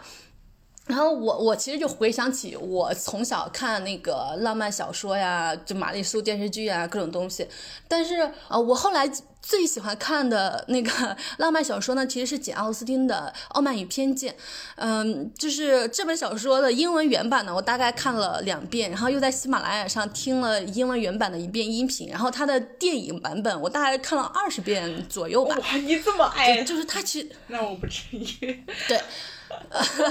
就是它本质上当然依然是一个浪漫小说，但是后来我又发现了，就是我们这个世界所有的浪漫小说、玛丽苏的影视剧，它的模板都原始都基于三本浪漫小说，一本是简奥斯汀的《傲慢与偏见》，一本是《简爱》，还有一本是那个《呼啸山庄》，就这三本小说几乎奠定了所有浪漫小说的模式。首先是《简爱》是低阶级有自尊的女主。和 你知道吧，霸道总裁的故事，然后《傲慢与偏见》是互相看不上的男女主欢喜冤家的故事，然后《呼啸山庄》就是互虐的男女主的故事。我觉得就这三种小说模式，简直把我们现在所有的玛丽苏的就这种各种类型都给涵盖了，就是万变不离这三宗。嗯，然后。但是我如果我觉得就大家一定想看浪漫小说，想看玛丽苏的东西的话，可建议去看这三本。就这三本就文笔很好，然后它这里面还有一些起码的女性的觉醒、女性主义的东西在里面。嗯，我觉得我们对于浪漫小说其实是有两方面的，可以有两方面的解析的。视角，一方面其实它是一种补偿性的小说，就是因为阅读这本这种小说满足了女性的一些基本的心理需求，因为这个社会上的男性让人失望，所以大家只能从这种浪漫的小说里面来获取补偿，嗯，然后获取自己在日常生活中无法得到的满足啊。我呃，另外一个就是，它其实，嗯。就是你知道，就是女性在日常生活中经常被家务、育儿这些劳动所占据，然后阅读浪漫小说，其实给给她留有了一份自己的时间和空间，让她能够沉入进去，暂时逃脱。呃，就是家务和育儿这件事情，就是它又是一种补偿，然后同时又是一种逃离。首先，我们一定要保障女性阅读浪漫小说的权利，因为那个是已经是他们对于社会失望、对于家务繁重家务的逃离的一种路径了。但是，我就同时也希望女性不要满足于此，因为这个所有的浪漫小说呢，还是其实在顺应整个社会结构，认可婚姻，然后呢，描摹婚姻根本不存在的。美好的一面，就我这么一说有点呃讽刺了。然后描摹男性很多时候不存在的温柔和美好，它会让我们对呃生活、对婚姻、对于男性存在的很多重大的风险没有那么的敏感。嗯，所以我就就是一方面保障大家阅读浪漫小说的权利，另外一方面我还是就是建议女性不要满足于此。嗯，雕塑女性里面呢也也有一段话让我。雕塑小姐里面，啊，就是她有一段话，我还专门把它截屏拼了个图。就是有没有意识到，我们从来没有一个女性总统鼓励女性成为领袖，为他们一路提供支持。呃，这个我我看到这句话深受震撼。就是，其实我也是一个，呃，不管在学业上还是在工作上，都是还蛮有冲劲的，呃，一个一个特点。但是我从来没有想过说。我自己就是没没有没有在职业发展过程当中呢，去想我能够达到的顶端是什么，我能够获得到的顶端是什么。就是我好像是给自己有设置了天花板，但我因为看了这个雕塑小姐之后呢，我就突然有一个想法，就是为什么我不能够成为她呢？为什么我不能够站在顶端呢？就是我们能不能做到是是一个方面，但是哇，突然有这个想法之后，我感受到我自己获得了一个自由。这个就是刚刚莫布谷所说的，就是我觉得就是我我们女性是是有就是刚刚所说的，就是我们去看浪漫小说各方面的，我们有这种自由，但是我们要更多的去认识到我们有向上的自由。就我会希望大家一定要就是给自己的思想上做解放，就没有什么是我们不可以做到的东西，也没有什么是我们我我之前以为那些东西是我觉得没必要，我并不想，我也不想那么累。嗯，后来我发现。其实最关键的点是你不被允许，对，是一个是不被允不被允许允许，然后就是这种这因为不被允许，所以我们就从来没有去想过我们要到那个位置，然后我们就会给自己找各种各样的理由，各种各样的借口。我我觉得这就是无形当中限制了我们的发展。是的。然后我前段时间有在群里跟我们另外两位主播就分享一个事情，就是我突然间才意识到，哇，原来消费主义是一个这样的事情，就是其实很多女性在通过消费主义来满足自己，呃，其实就是我很多女性在这个社会上没有办法获得自己想要的权利和自由。我这个是这个地方的权利不仅仅指 rights，然后也指 power，就是我们这个社会的女性其实很非常不鼓励去追求权利的，就是呃，利欲熏心这件事情，就是。是是一个可能对一个女性是非常非常难听的词，但是男性是经常被鼓励去追求权利。就我们也能看到这个社会的各种权力结构上的地位，基本上都是被男性所占据的。然后，呃，女性在真正的社会决策的层面是没有办法拥有权利和自由的。所以很多时候，我们就可以会通转而通过消费这件事情来寻求一种关于权利和自由的评价的代替品。就是我觉得我买了一个非常好的包，就是我拥有了一些东西，但是就是首先我们当然要保证女性。在没有权利和自由的话，拥有这些平价替代品的权利，就是如果男性来指责女性的消费主义的话，就让他滚回去。但是其实，其实我在这里面也依然想鼓励女性，就是我们不要满足于此，我们不要满足于消费主义跟给我们就提供的这种关于平价替代品的幻觉。如果我们需要的权利，我们就去追求权利；我如果我们需要的是真正的自由，我们就去追求真正的自由。我们不用不要靠那些物品，那些就是消费主义给我们提供的。那些虚幻的权利和自由来满足我们自己，来迷幻我们自己，来自我合理化我们自己。嗯，我最近在那个宇宙乘客上面看到八个字，我我来往回拉一下吧。免增实体，看到这句话都消灭了我购物的欲望，分享给大家。OK，一帆你拉回来吧。嗯，我我我想重新，我想重新聊回 婚姻和感情这一块啊。我想从我的角度去谈一下我对于。爱情的相信以及对婚姻的质疑。可能呃不不能说可能吧，就是身为一个男性，呃，我现在在谈论爱情的时候，和刚才莫布谷和霸王花分享到的很多观点，我觉得可能是相反的。就比如说，我们是不是准备好了再开始？我是不是完全意识到了这个感情中存在的潜在的风险再开始？或者说，我是不是不靠感情我就能够实现一个自洽的状态？呃，在我看来，我可能觉得感情就是一个很单纯的、很原始的一个来自我生理层面的一个冲动。就是我觉得，嗯，如果我有这个 crush，然后我就去追求他。嗯，我是到研究生阶段才开始有第一段感情。啊，我也许可能这个男，这个怎么说呢？这个年轻又炙热的心被压抑了很多年，然后一旦被释放、被打开了以后，就疯狂的觉得到处都是 crush。呃，有过这么一个阶段，呃，然后也接触到了很多形形色色的人。呃，现在的这个感情呢，我觉得是很好的。我和我现任已经在一起有三年的时间。呃，我可能就是，尤其是当你全身心投入一个工作以后，你会渐渐的感觉好像和好朋友们疏离了，就感觉大家永远时间凑不到一块儿。工作中的同事，他们又哪怕关系再好，他们又始终处于一个很好的同事，而不是一个很交心的朋友的阶段。包括之前呃工作中遇到了一些呃特别打击自信心，然后觉得很没有希望的阶段的时候，也是现任一直在陪伴着我，所以我我。所以在我看来，我觉得说去追求自己的那个 crush，然后去维持这个 crush，是我是我反而觉得说，如果大家有了，我觉得倒是可以鼓励一下。当然，相关的风险什么的，刚才两位主播已经说了很多，我就不再提醒了。为什么说我对于婚姻是一个质疑的态度呢？因为最直接的是，就是在我的身边没有任何一个满分的婚姻样板，无论是我的父母辈。包括我现在同龄辈，就一个完美的满分的样板都没有。我感觉婚姻就是，就是吵来吵去，从结婚前的两个人吵来吵去，到结婚后把婆婆妈妈、爸爸妈妈、公公婆婆给裹挟进来吵来吵去，然后后来变成生了孩子以后为了孩子吵来吵去，好像就是一直吵来吵去的一个无解的状态。我觉得，呃，这就这这难道就是我们所有人结婚以后所要面临的每一天的生活是这样的吗？然后其次呢？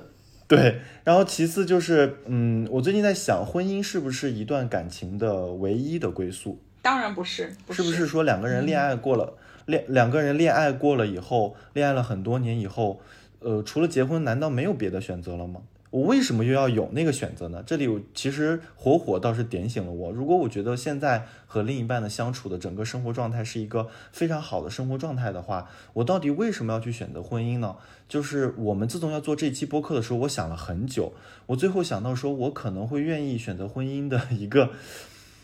一个理由，可能很可笑啊，就是。呃，当我远离我的父母、家人和我的另一半，生活在一个另一个城市的时候，如果我不幸病危的话，我的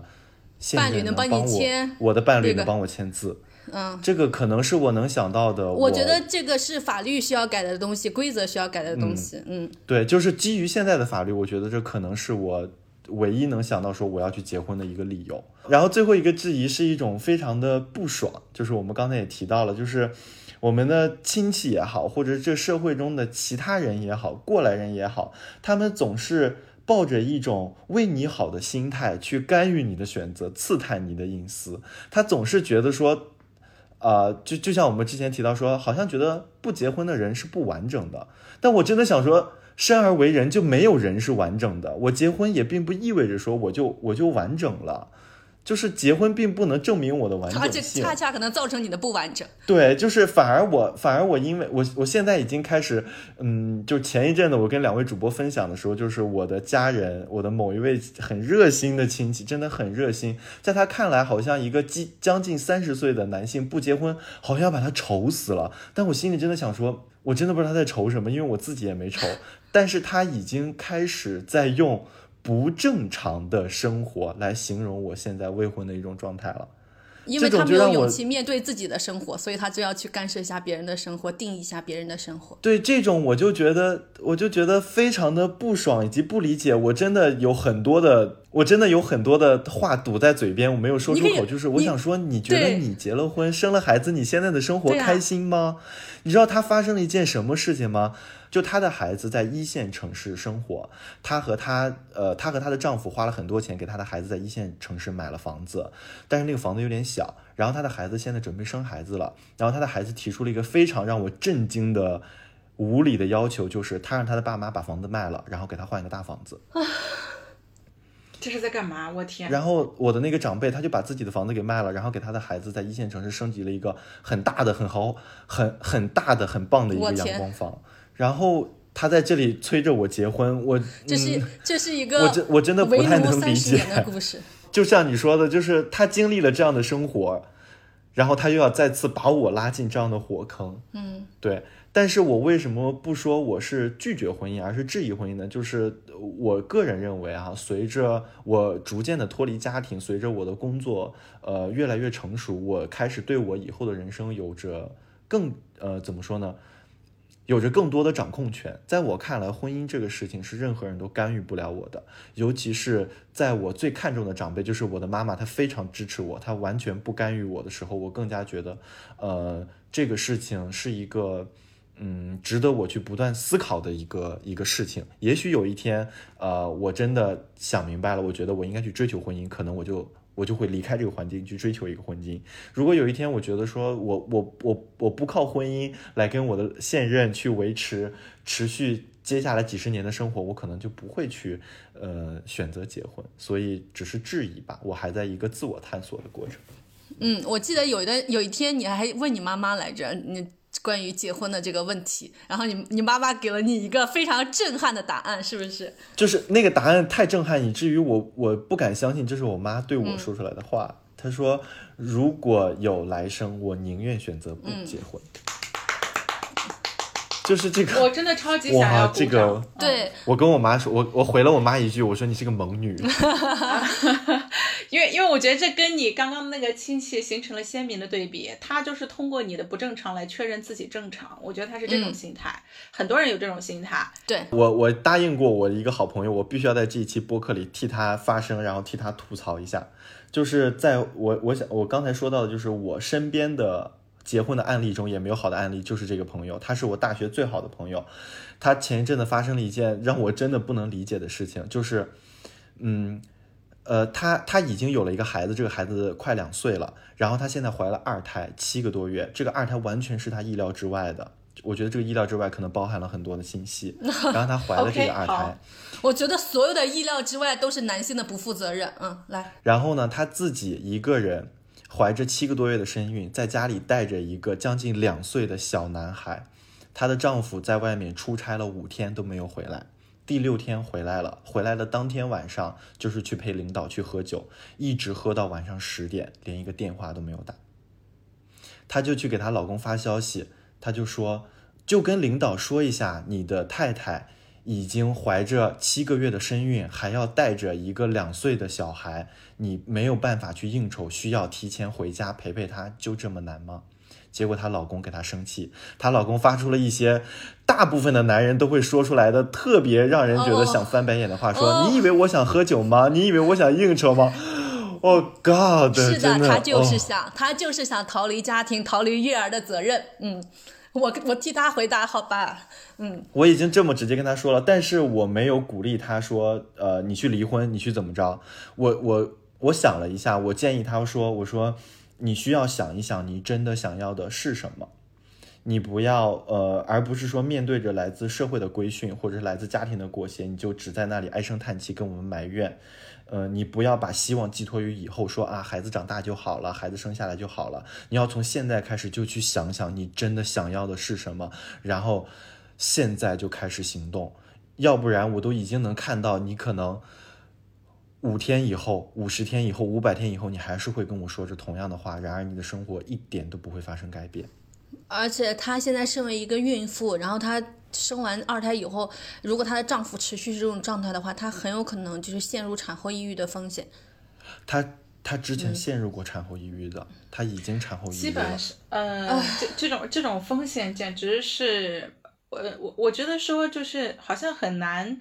有女性是有幸运可以不产后抑郁的。我这个话可能说的有一些绝对，但是，呃，听我很多的一些朋友的反馈，它是属于。就先不说你的外在环境是怎么样的吧，首先它是一个生理性的，就是你的激素迅速的下降，它就会生理性的会导致你的情绪变得很低落。如果说这个时候你的外在环境没有一个很好的去支持、理解、包容你的环境，这个情况就只是雪上加霜。这个就是。就像当时，我记得大概两年前吧，艾拉生完孩子以后，她在微博上分享，就是她那个呃失禁啊，以及等于生以及生了孩子以后其他的身体的一些并发症。然后我真的是到那那个时候，我才明白那句话说，生育对于女性来说。对对，说生孩子永远不像我们看的电视剧或小说里描写的那种田园史诗般的美好，生孩子是非常有风险的，生孩子的并发症是非常痛苦的。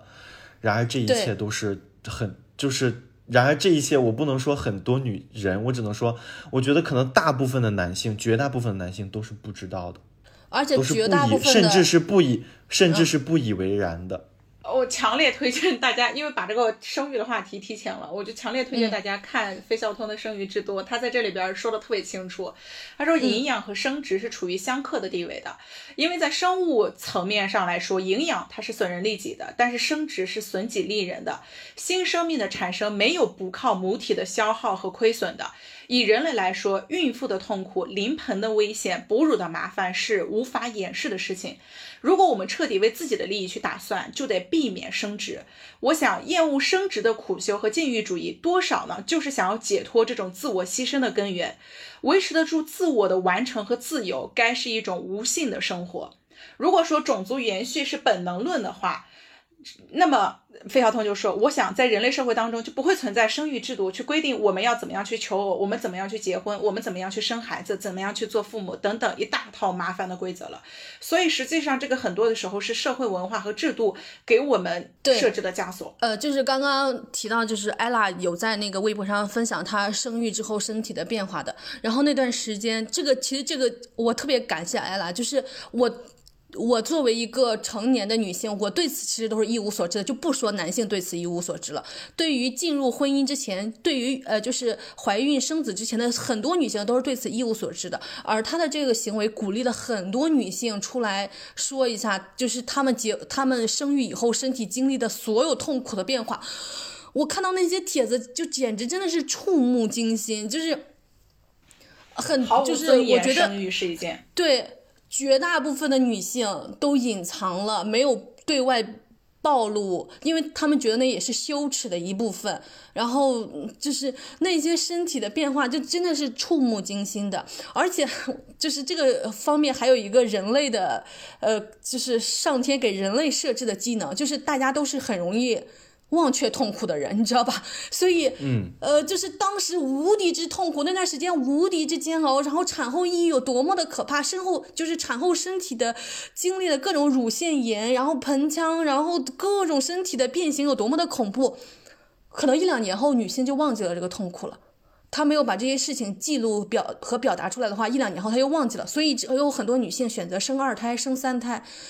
哦，我觉得就是充分披露生育所带来的风险，生育所对女性带来的损害是十分之必要的。我们女性必须要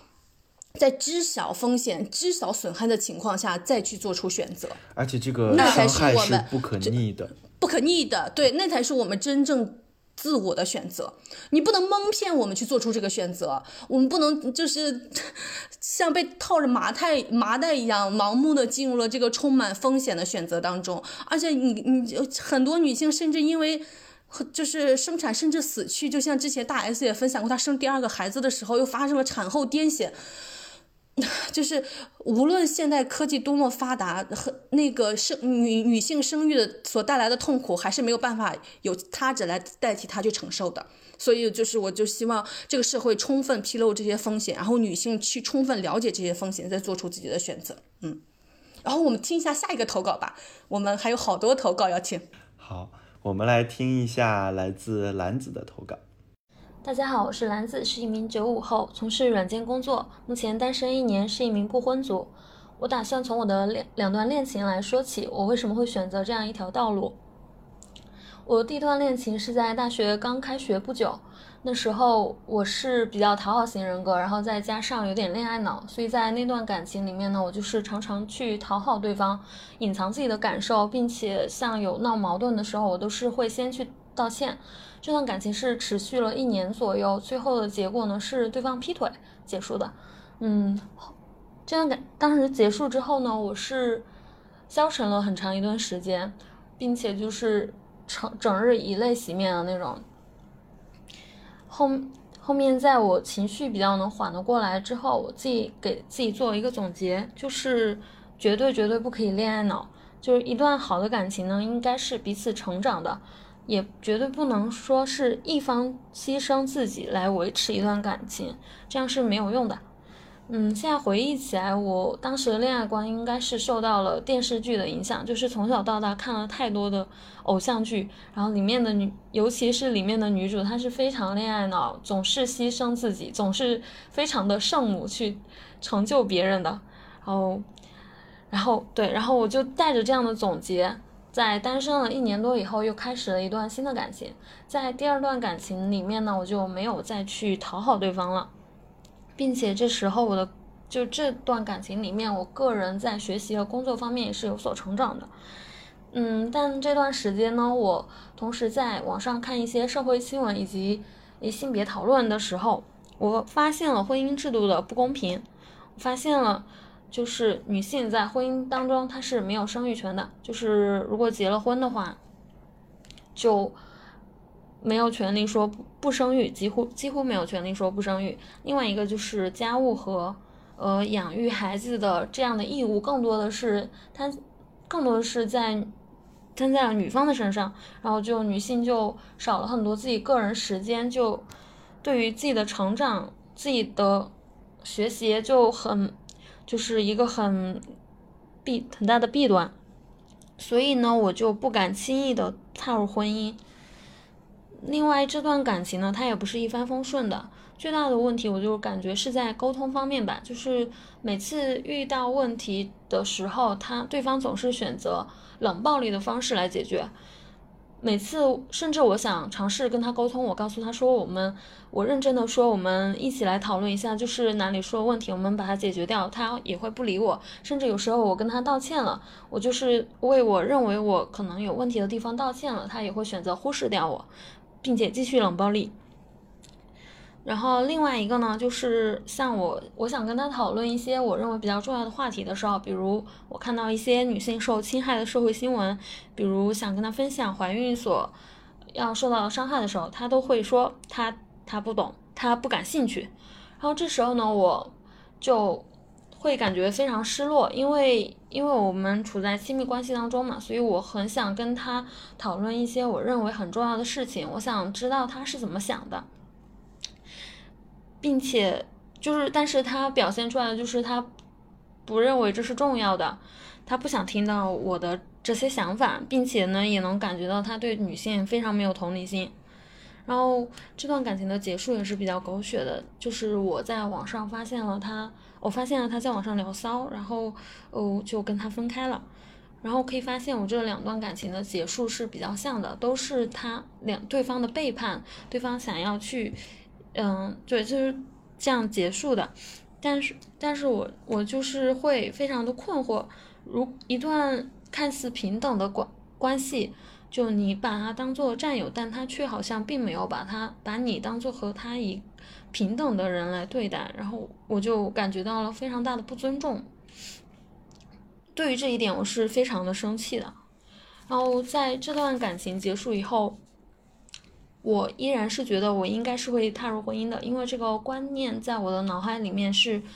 有固。嗯，有存在了二十几年的，我不可能说这么快就没有掉了。然后我再继续的在网上找，就是继续在网上找，并且，但在这个时候呢，我开始接触到女权意识了。嗯，然后我慢慢的就在想说，如果说我要在就是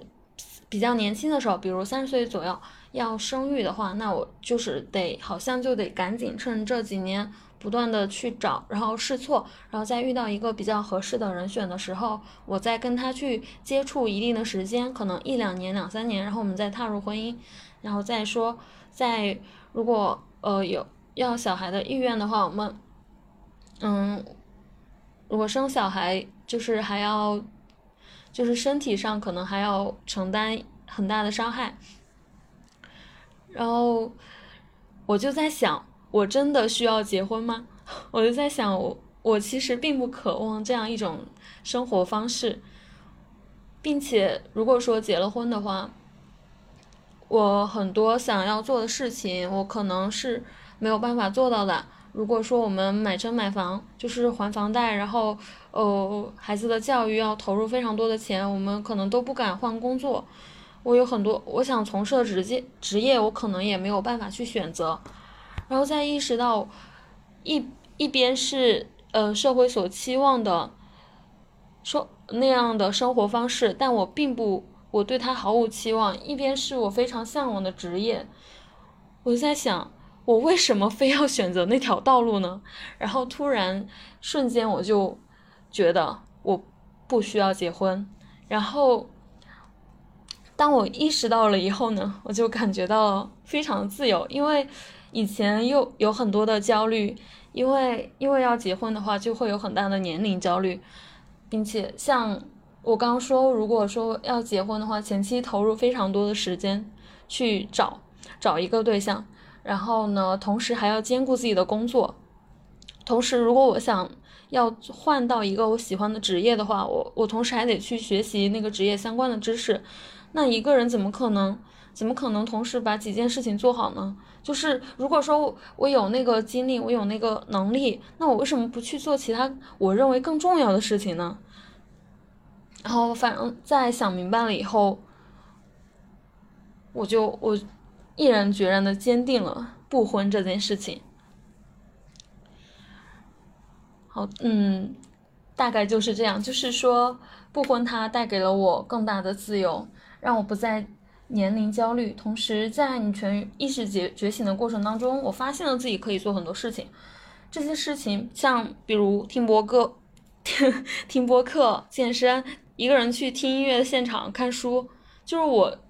做这些事情的过程当中，我就能感受到很很多快乐，并且这些事情它也带给了我滋养和思考。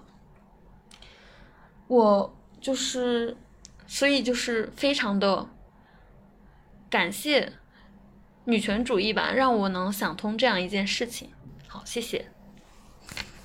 哇，我觉得兰子的这份投稿非常之好，因为它就展示了一个女性呃一步步自我觉醒和探索的历程，完整的历程。然后刚刚听到。她说她男朋友就是她分享她男跟她男朋友关于这个女性生育所面临的风险的时候，她男朋友说我对此不感兴趣的时候，啊，我跟霸王花都不约而同爆了一下粗口，我 想直接飞踢，真的这太离谱了，就是呃男性享受着女性的生育价值，然后成就是他自己完全不必体会这番痛苦，然后他说我对你的痛苦不感兴趣。什么玩意儿？我去！我真是恭喜他结束了这两段感情，就是 真的，真的，真的。现在给他放礼花。真的，真的，我我觉得你的人生离开了这两个垃圾，真的，你的人生接下来会走得更好。嗯，蓝子，你的好日子在后面呢。是的，是的，对的，就是哇，真的，他完整的展示了一个女性呃成为自己的历程。嗯，当然，就是我觉得，就这也是一个很多可能大部分女性会经历的一个历程。就她嗯，可能不会像我跟霸王花一样，就是一开始就非常主动且决绝的选择，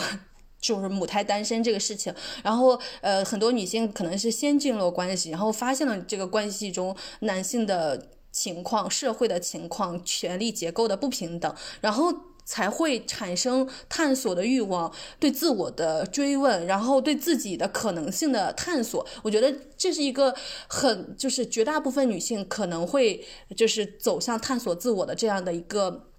普遍的路径，我觉得这个也是一个很好的路径。嗯，我我觉得那个兰子刚刚说到的一点，就是他到最后警醒，就是觉醒的一个部分，他感受到了自由。哇，我我听到的时候，我都觉得为之畅快和轻松，就是因为他知道了他自己真正想要的东西，而且他也知道了他有他更想要追求的，比如说他有他喜欢的事业和他自己喜欢的人生，而不是把时间花在去呃找另外一半上面。我我觉得真的好多女性，我我都鼓励大家听起来很，我觉得听起来好爽啊！真的真的很爽，就是因为我们挣脱了枷锁。然后关于那个呃年龄的焦虑啊和生生育的焦虑，我我觉得我们一定要对此保持警醒，而且是要以一个抵抗的态度。就是这些什么最佳生育年龄，然后女性的最佳年龄，这个这。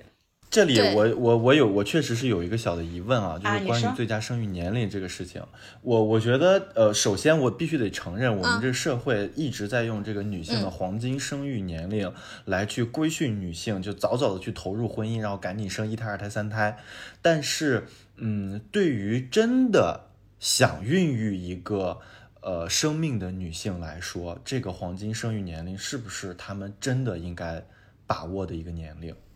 哦，这是一个绝对的谎言。呃，我们有最佳的结婚年龄吗？我们有最佳的学习年龄吗？我们有最佳去死的年龄吗？就是 我们可先拿这些东西拷问一下自己。然后其次，关于女性生育年龄这个事情，为什么从来没有人说过最佳的男性生育年龄？大家就知道，三十岁以后男性的呃性能力江河日下吧。是之前有一篇文章有有说过阳痿是对男性最大的福报或者是最大的祝福这个事情大家都知道吧？就是三十岁以后男性的精子的活力，它比女性的卵子的活力下降的更快更可怕，但是从来没有人提过关于这件事情，大家一直在强调关于女性的生育年龄的这个事情，而且生育这件事情它一定跟你身体的情况相关吗？它跟不跟你你精神的状况、生理的状况、你社会的状况准备相关？在你你你，如果我们说那个，比如说年轻的时候生孩子最好，但你年轻的时候你的自我都还不完整，你自己情绪都特别不稳定，你生来了一个孩子，把自己的情绪加注于这个孩子身上，这对这个孩子是有什么样的好处呢？就是我觉得一个最佳的机会是要天时地利人和的，但是所有人都把这个。限制限制在了女性的年龄的上面，太可笑了。关于最佳生育年龄的很好的一个回应，这个是就是我觉得最重要的是男性准备好育儿了吗？就是男性做好准备不做那个叫什么来着？只有一方育儿那个叫什么来着？育儿。啊，对，就是男性的心理还有身体身体的各种状况，准备好自己可以不做丧偶式育儿的条件了吗？我觉得这个事情才是最重要的，因为女性，因为她孕育的这个过程，她天然的就对孩子有责任，她很难去抛弃这个孩子。对啊，这个这背后我觉得还藏着一个更大的谎言，就是她就这是只是这是女性的事情，就是孕育这个生命和男性没有关系，所以她把最佳生育年龄定在了女性的身上。所以有时候。想要孩子的女性没有办法怀孕，也有很大一部分的原因是精子的质量不行，精子没有办法着陆。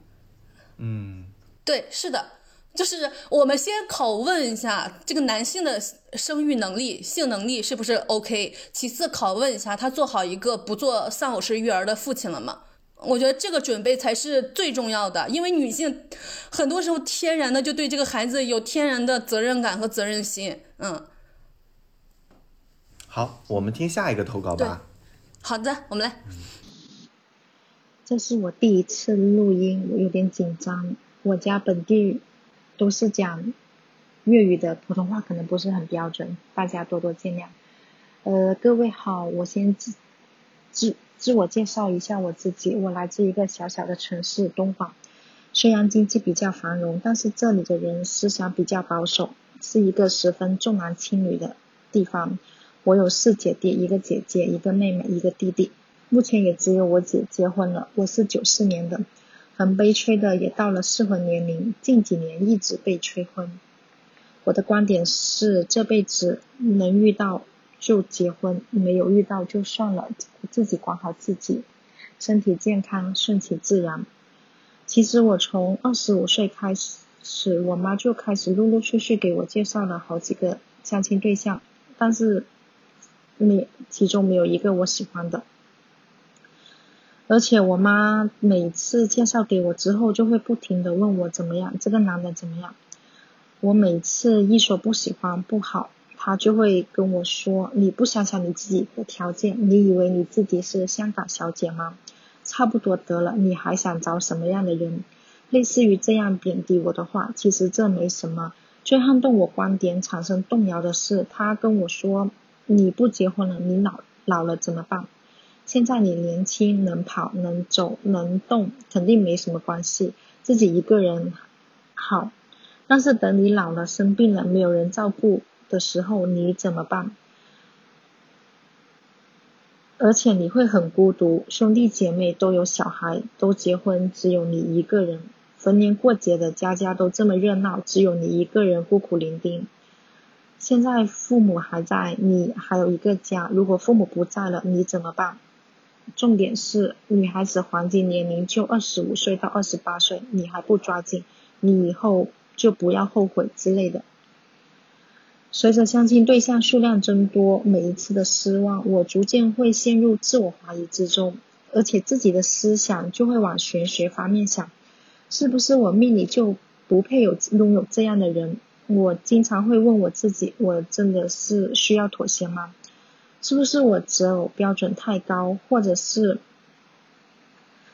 是我出了什么问题吗？是我的观点出了什么问题吧？那如果到最后真的找不到，不结婚了，老了我生病了之后又怎么办呢？我目前所坚持的不妥协的东西，我将来会不会后悔？我目前不妥协的东西，几十年之后会在别人眼里看成笑话吗？我每天有时候夜晚深夜里的时候会反复质问：我有这么差吗？一年又一年的过去，我今年二十七了。我知道我的父母为我顶住很大压力，每次跟别人聊天，总有一些三姑六婆问你的女儿结婚了没，回答没有的话，一些三姑六婆就会说一些表面的话安慰我的父母，缓解一下气氛。我明显感觉到我的父母很没面子，每次遇到这样的事情，我心里就会怼：结不结婚又如何，关你屁事啊！对未来充。满迷茫和周围的环境、家里催婚的压力不断压着我。上周我妈又给我介绍了一个对象，对方家里经济条件还可以，对方是一名客服，我去见面了两次，发现不是很合适。但是男方为人比较老实踏实，我跟我妈讲之后说不合适之后，他又给我做了一顿思想工作，他说。你就见了两面，你就知道不合适了。你要多出去接触，慢慢沟通，可能会喜欢上。你要想想你自己是什么条件。我妈跟我说了这段话之类的话之后，我又有所动摇。我心想，那要不要再出再出去一次接触一下？但是我最后没有。我深思熟虑之后，我觉得我喜欢的是可以共同进步、共同努力。他他可以指导我成为更好的人。我喜欢的是有能力的人，所以就算见面无数次，我觉得都不会改变结果。所以最终我没有再去见面。其实我真的很抗拒这种相亲这种行为。我觉得相亲就不是谈感情的，就是一个交易的行为。但是目前来说，对于我来说，讨厌又怎么样？我不敢拒绝，我害怕我将来会后悔，我害怕我会错过。可能我不够优秀，不够强大吧。有一段时间，我压力真的很大，父母催得很紧，我嗯有一刻我都会想，要么随便找一个人结婚算了，但是又过过不到自己心里的那一关。我觉得目前中国环境来说，对适婚女性来说真的很不公平。那为什么说女性结婚年龄就二十五岁到二十八岁，而男性三十岁以上还被说这个好成熟？女性三十岁以上未婚的就会被称为剩女，而男性三十岁反而当作是成功成熟的标志。有句话我很认同，他说：“女人长大后是没有家的。”我真的十分认同这句话，所以女性要不断提升自己，只有通过自己的努力，为自己所要的生活而奋斗，为自己创造属于自己的安乐窝。最后，我希望国家快点健全养老系统吧，我觉得九零后这批人真的很需要。好，以上是一个让让我们三个人都很暴躁的投稿。我我们暴躁的点不完全不是因为投稿者，而是因为投稿者才转述呃父母对他的压力、社会对他的压力，就那些非常 stereotype 的东西。然后我正好这里面他就父母提到了一个非常现实的问题，那我们就来看看真正现实的情况是怎么样的吧。那他聊到如果老了的话，谁来照顾你呢？我就想说这个问题真的很可笑了，好不好？我想到了，首先，全世界的全世界的女性，尤其中国的女性，她们的活的年龄都是比男性要长的，所以不管怎么样，大部分男性都活不过女性，女性注定有一段时间是要走自己的路的。其次，所基本上就是我我觉得，不管是现现在还是到中老年以后，基本上都是女性在照顾那个男性，尤其到老年，到老年也不知道男咋回事啊，身体都可差了，然后呢腿脚都可不健全了，对，都可不健全了，就需要女性来照顾他。然后就你大家就能发现一个社会上普遍的案例，就是如果一个男性他的呃妻子不幸去世的话，那这个男性其实也活不了几年了，因为他缺少了一个照顾者，他很难打理自己的生活。但是如果一个女性，死了丈夫，我天，那个女性突然间焕发光彩，就是老年生活过得无比之精彩。那个 在那个跳广场舞啊，就从事各种各样的丰富且精彩的生活。就是我觉得父母在想帮女儿找一个照顾者的的时候，能不能看看社会的现实，到底是谁在照顾谁？我这么说吧，嗯、我本来想说，除非是父母双方有其中一方瘫痪了，有可能你的孩子会把你接到身边去养。我后来想了一下，不是。如果是你的父亲瘫痪了，你的母亲没有瘫痪，很有可能你的儿子并不会，很很有可能你不会去照顾他们，啊还是你还是你的母亲再去照顾你的父亲。嗯，就是能经常看到这个社会上的现象，就是如果就是家里的长辈就是身体不能自理了，通常都是女性在照顾这个长辈。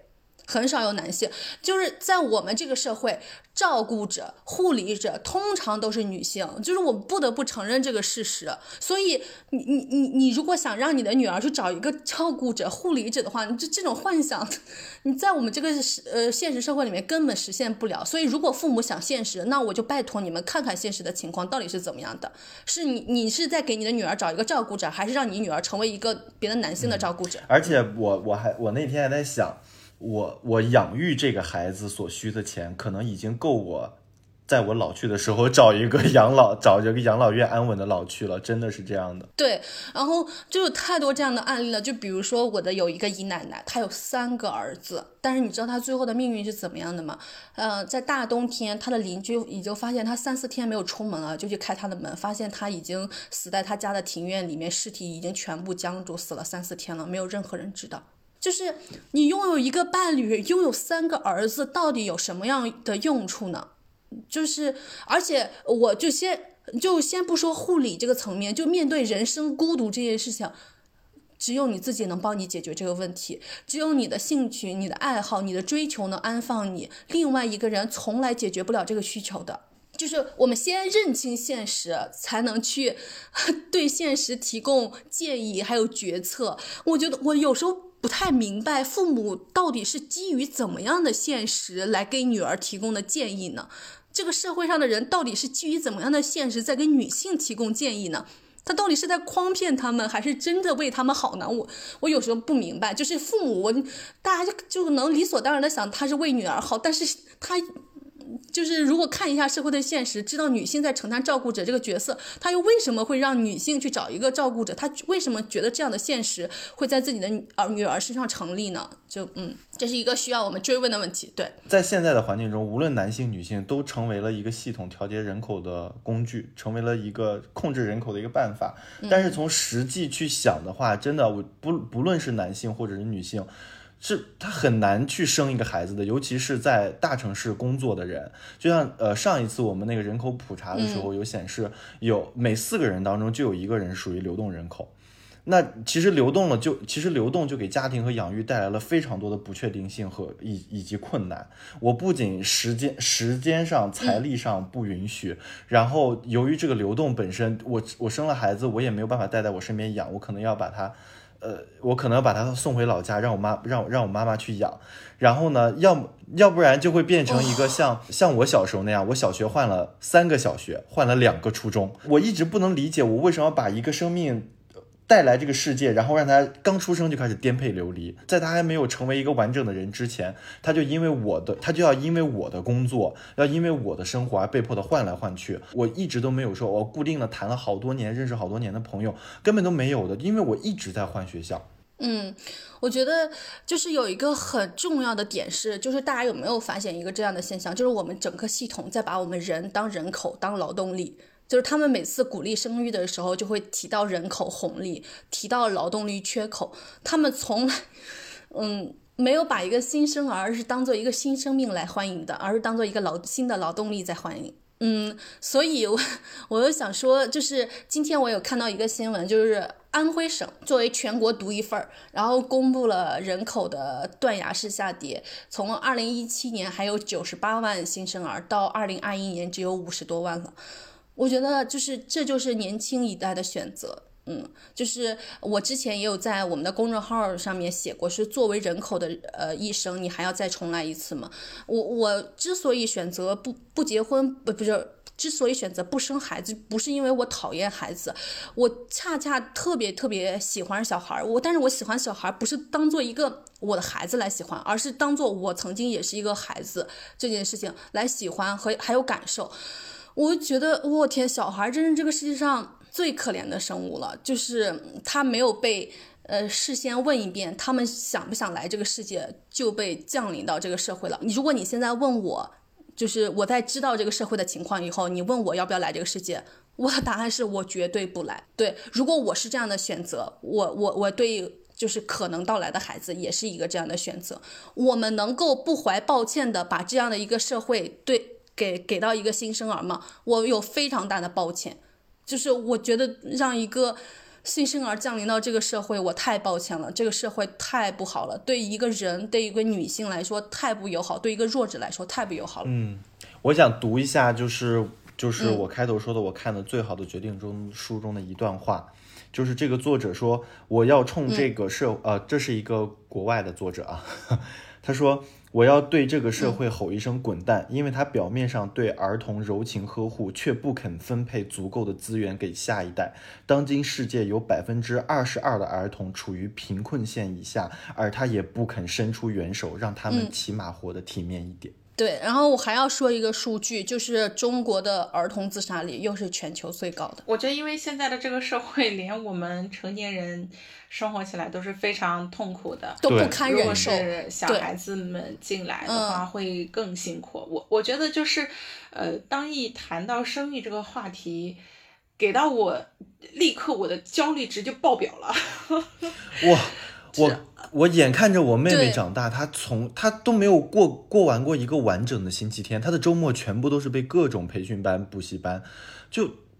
哇我我好心疼她呀！就是我在想说，而且当时我有我和我姑姑很认真的去考讨论过这个问题，我想说为什么要让一个。这么小的一个孩子去上这么多的补习班，然后我姑姑给我的答案就是，她也不想，但是她身边的环境就是这样。她如果她不去带她的孩子，这就是内卷。如果她不带她的孩子去上这些补习班，她就会非常的焦虑。她觉得她没有给她的孩子创造一个足够好的成长的环境，她觉得她的孩子落后于其他的孩子，一切的责任都在她的身上。更可怕的是，这些这些心理作用到这个孩子本身，他自己也是那样想的。他觉得如果他不去。补课如果不去上这些补习班，他就觉得我比别人就低了一头。他觉得他去上了，他才能安稳的睡一个好觉。我就在想说，如果将来我有了一个孩子，我处于这样的环境中，我能不能还能像我现在这样作为一个不不受影响的第三者？我觉得我很有可能不能。对，不可能，因为你从孩子，你刚有孩子的时候，你就要开始考虑你要去请很好的月嫂，嗯到。嗯，所有的跟你说一系列的关于。为孩子做的准备都要进入到一个对资源和机会的争夺，就是我们是一个过度竞争的社会。嗯，当你一旦选择之后，这是一条不可逆的快车道，会让你迅速卷进去。然后我觉得人会崩溃的，这这这是一点，就是社会，就是社会的这种过度竞争性的思维，它不给我们放松和喘气的机会。另外一个就是我我觉得刚刚大家说到的。呃，三孩的这个政策或什么的，觉得需要警醒一下，尤其是呃，在这种结构性压迫当中的女性，她接下来可能会更多的被鼓励回归到家庭，啊，所以因为我们的这个就业歧视会更加的明显，给到女性的机会会更加的少。如果我们选择进入了家庭，我们在职场上面，就是别说进入职场了，就是能不能进入职场是个问题。进入到职场当中，你发展又是另外一个问题。就是我们都将面临更加严峻的环境和挑战。我希望大家对此一定要保持警醒。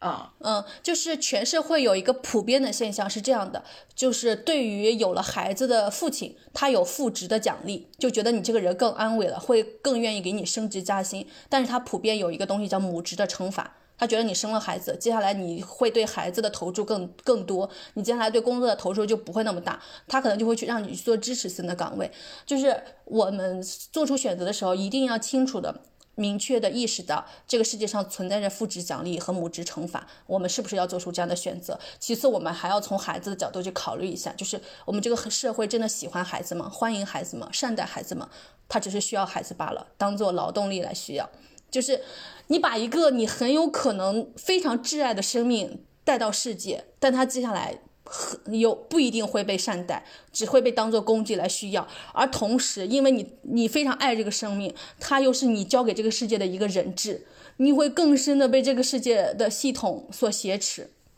就是我觉得大家就一定要深度的考虑一下这个问题。嗯，我在这里想说一个我一个恩师。我前一阵子跟他聊为什么不结婚生孩子，他给我的一个反馈，他说在这样一个如此坏的时代，他决定先拯救自己，先让自己做一个有能量的人，不被不被周围吞噬的人。嗯，我觉得这他的想法跟我一模一样，就是，啊，这个时代真的。一直在下沉，一直在崩塌。就是我能把自己像提着萝卜缨子一样把自己提起来，我已经耗费了所有的精力、所有的能力，还有所有的心神了。我都甚至不知道这个自我拯救会不会一定成功，就是这个自我对抗是不是一定能成功。如果我再把一个新的孱弱的生命再带来这个世世界的话，我我觉得我自己太不负责任，我觉得我自己简直是在作恶。嗯，然后。对我这个可能说的有一些沉重了，但是我就觉得大家就是先拯救自己，在有余力的时候再考虑是不是把一个新生命带到这个世界上来的这个问题。那我们来听最后一个投稿吧。莫不谷、霸王花一番，你们好，各位放友听众朋友们，大家好，我是放学以后的忠实听众王木木。我感觉放学以后有一种神奇的力量，在每听一期之后，都感觉自己好像变得更有勇气和力量了。不知不觉中，仿佛就能给自己赋能。或许是因为能够产生共鸣的原因，在听节目的过程中，也渐渐变得更加坚定和自信起来。在投稿这期节目时，我不断反问自己符不符合要求，是不是这期主题的少数派？但转念又想。这或许并不太重要。我不是母胎单身，但是在读研期间才开始谈第一次恋爱，而这份长达五年的恋情一直持续到今年八月份才终于画上了句号。也就在投稿前一天，彻底断了联系，互相删了微信。现在回想起当初在一起的原因。更多的是源于独自一人在异国他乡的孤独感，再加上当时和家里人的关系并不太好，所以一个男生对你不时的关心和问候就会被无限放大，感觉非常温暖和有依靠，以至于在联系只一周左右的时候，我主动向他提出我们在一起吧，就这样。每天晚上开着语音或者视频，各自干着各自的事情，直到睡去，靠手机联系着，异地了两年。后来我来到了他所在的城市，一开始都还处在热恋期，一切都感觉很美好。而直到离结婚的时间点越来越近时，我们俩的矛盾反而越来越多，对未来工作、居住城市、个人发展等规划的不一致，导致我们在分手前一年时间里都不断争吵，互相冷战。因为情绪的原因，也会波及到平常生活中的一些小事情上。因为我不愿为他留长发而生气，因为我做饭油放的少了而生气的倒掉，说这是他们家猪吃的。我难过过，哭过，而最终让我下定决心结束这段关系的最后一根稻草。是他让我把有年五一假期双方父母见面时，他爸妈给我爸妈的两万块钱还给他，说这是所谓的彩礼钱要还给他，并且责怪我耽误了他这么多年。和我妈简单电话沟通后，随即便把钱打给了他。就这样，在互相折磨、身心俱疲的情况下，我们分手了。我现在单身一个人。但是比之前恋爱的时候快乐很多，开心很多，因为我可以做自己。最后，我想说，不是因为想和这个社会、家里人对着干而故意不恋爱。不结婚不生育，不是为了特立独行彰显个性而不恋爱不结婚不生育，而是想遵从自己的内心而活，能够有恋爱结婚生育的主导权，不为迎合社会主流趋势、满足家长的要求而随意选择一个人将就的过日子。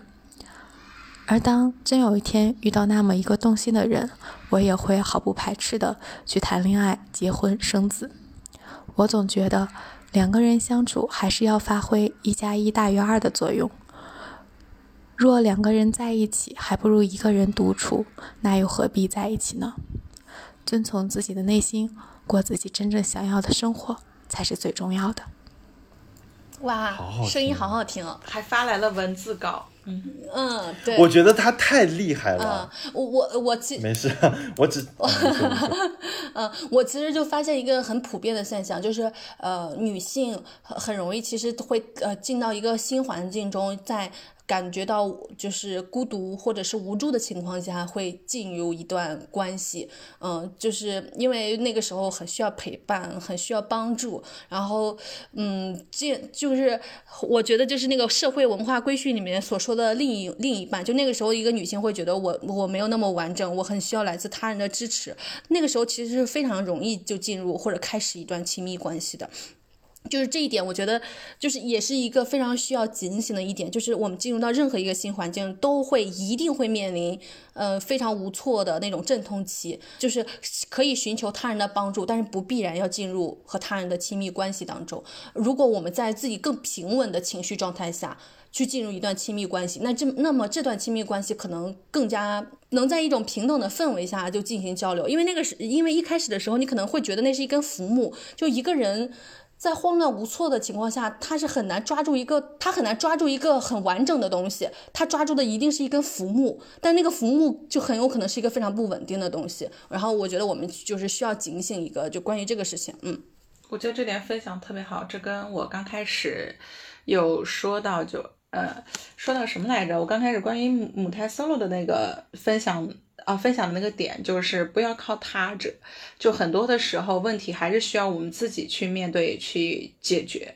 这个才是很关键的。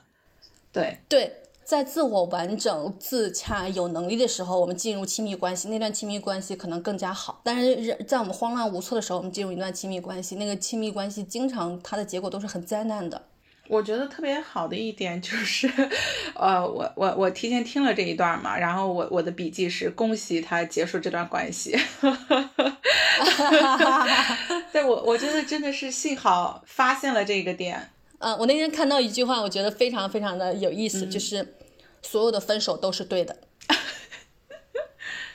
呃，是是真的这样的，因为其实你结束一段关系是非常非常非常需要勇气的。然后，如果不是这段关系极其糟糕了，你其实很难有这个勇气一定去结束它，呃，就是和另外一个人分手。但是，如果你真的鼓起勇气要分手了，那说明就是你做出了一个非常正确的抉择。嗯，鼓励女性们吧。嗯，我觉得首先她这是一个很，我从她的投稿中觉得她是一个很敢冲的人，她很有冲劲的人，包括她向她男朋友表白说我们在一起吧。然后后来她说，她去到了她男朋友所在的城市。她真的是一个，她是一个为了自己很敢冲的人。然后即使是在她呃细数了她的这个前任这种种的，让我们觉得非常恶劣的行径以后，她仍然还愿意去相信自己还能够追逐到自己想要的感情。嗯，对，就是我们整个。呃，下面的分就整个下来的分享，我我们不是说不鼓励女性去呃走进爱情这种东西，因为很多人是对亲密关系有渴求的，然后亲密关系也能很大的激发他，然后呢就是激发他的关于人的认知啊，关于自我的认知啊，我觉得这都是很好的事情。但是我们其实在这里面其实想提醒的就是，就是你不是被环境所呃规训做出的这个选择，你是根据你自我的需求、自我的诉求所做出的这。这个选择，嗯，就是这些选择背后，其实它有很，就像我们前面一再强调的，这些选择背后其实是有很大的风险。然而，我们的主流文化也好，或者是我们日常所看到的所有的东西也好，他们把这些风险悄悄的给抹掉了，只让你看到了它美好的一部分。然后他用着所有他，然后他就用着社会时钟，用着整个社会的节奏，就推着你，卷着你。可能在你还没有意识的时候，你就做出了结婚，就做出了生育的这个选择。然后等你真正开始后悔的时候，发现哦，我原来已经身处火坑之中了。哎，我觉得刚刚一帆这个说的还特别好，因为就是刚刚我们有一个投稿呢，就在说啊，我以后会后悔怎么办？我没有选择进入婚姻，没有生育。然后刚刚一帆的是告诉大家，其实你如果没有想清楚，你先做了选择，你反而是。这种这种后悔啊和付出来的成本，我觉得还是蛮高的。对，是的。我反正我在这一块的思考也没有很深吧，但是我最近有一个感受，就是确实任何与主流背道而驰的想法都是需要用尽心力的。然后在这种情况下，我希望大家做一个别人眼中的自私鬼，去追求自己的意义和喜乐。你并不需要通过婚姻或者是生育来让自己的人生显得更完整。对，然后刚刚一帆有提到就是自私鬼这个，嗯，呃，对，就是带着双引号的自私鬼。然后我在这里面非常非常非常安利大家去看一下安兰德的《源泉》这本书。我们本来其实想在这期播客里面重点讨论一下这本书，但是因为我们的投稿啊各种都很精彩，所以我们没有机会来讨论这本书。我们接下来会找再再找一期播客时间专门讨论一下这本书。我觉得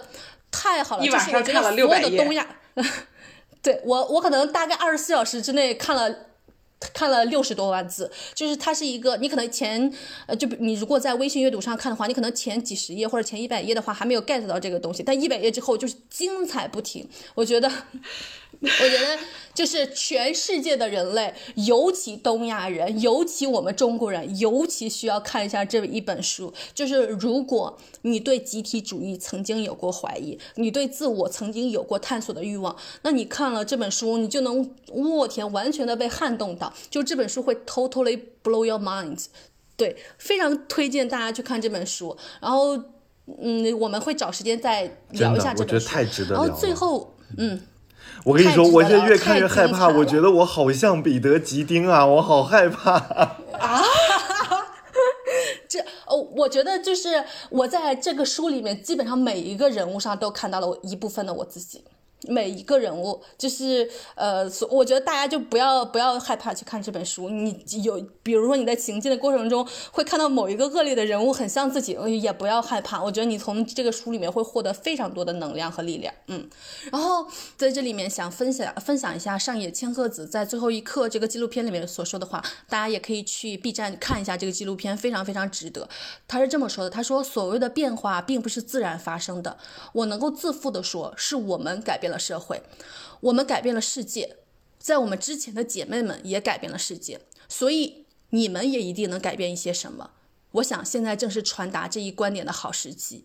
到了那个时候，希望你们能够把一个不用对他们说抱歉的社会交到他们的手中。然后此前我有在宇宙乘客的评论区看到一个我，我就让我瞬间有点想热泪盈眶的一段话，就说我们的上上代女性，她们在追求女性的生命权，因为大家知道很多的女婴被溺杀，然后我们上一代的女性在追求和捍卫女性的受教育权。我们在第五期的播客粽子就有提到，他的母亲在捍卫，就他和他妹妹的教育权这个事情。然后他说，现在那个接力棒到了我们手中，我们要去捍卫女性和就男女在职场上平等的权利，我们在创造上平等的权利，我们在成为自己，成为一个有创造力的人这个事情上非常平等的权利。所以，就是现在棒交到了我们这一代手里，我们要好好的接好它。嗯。上野千鹤子的最后一课里面还有一个评论，就是当我们看完这个视频的时候呢，世界就像美好的时针，呃，在转动了一格，呃，非常鼓励大家去看一下这个纪录片儿和我们推荐的相关的书籍。嗯，然后最后也鼓励所有的少数派。有勇气坚持自己的选择，找到自己的同路者，我们和你们同在。我希望大家能够把这一期播客分享给自己身边的男同胞听一下。啊，好的，好的，好的。最后，欢迎大家在小宇宙、啊 QQ 音乐、喜马拉雅、网易云和苹果自带的 Podcast 收听我们的节目，并给我们的节目五星好评。也欢迎关注我们的微博和公众微信号。呃，放学以后 after school 也可以在我们的公众微信号后台发送“听友群”这三个字，加入到我们的群聊中。大家也可以在抖音和微信视频搜索关键词“一百张计划”，呃，可以了解到我们的是设计师阿威来给我们画每一期封面的过程。为爱发电的阿威，对，希望我们都成为有创造力的人。拜拜。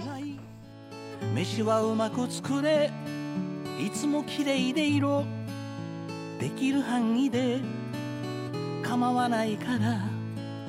忘れてくれるな。仕事もできない男に家庭を守れるはずなどないってこと。お前には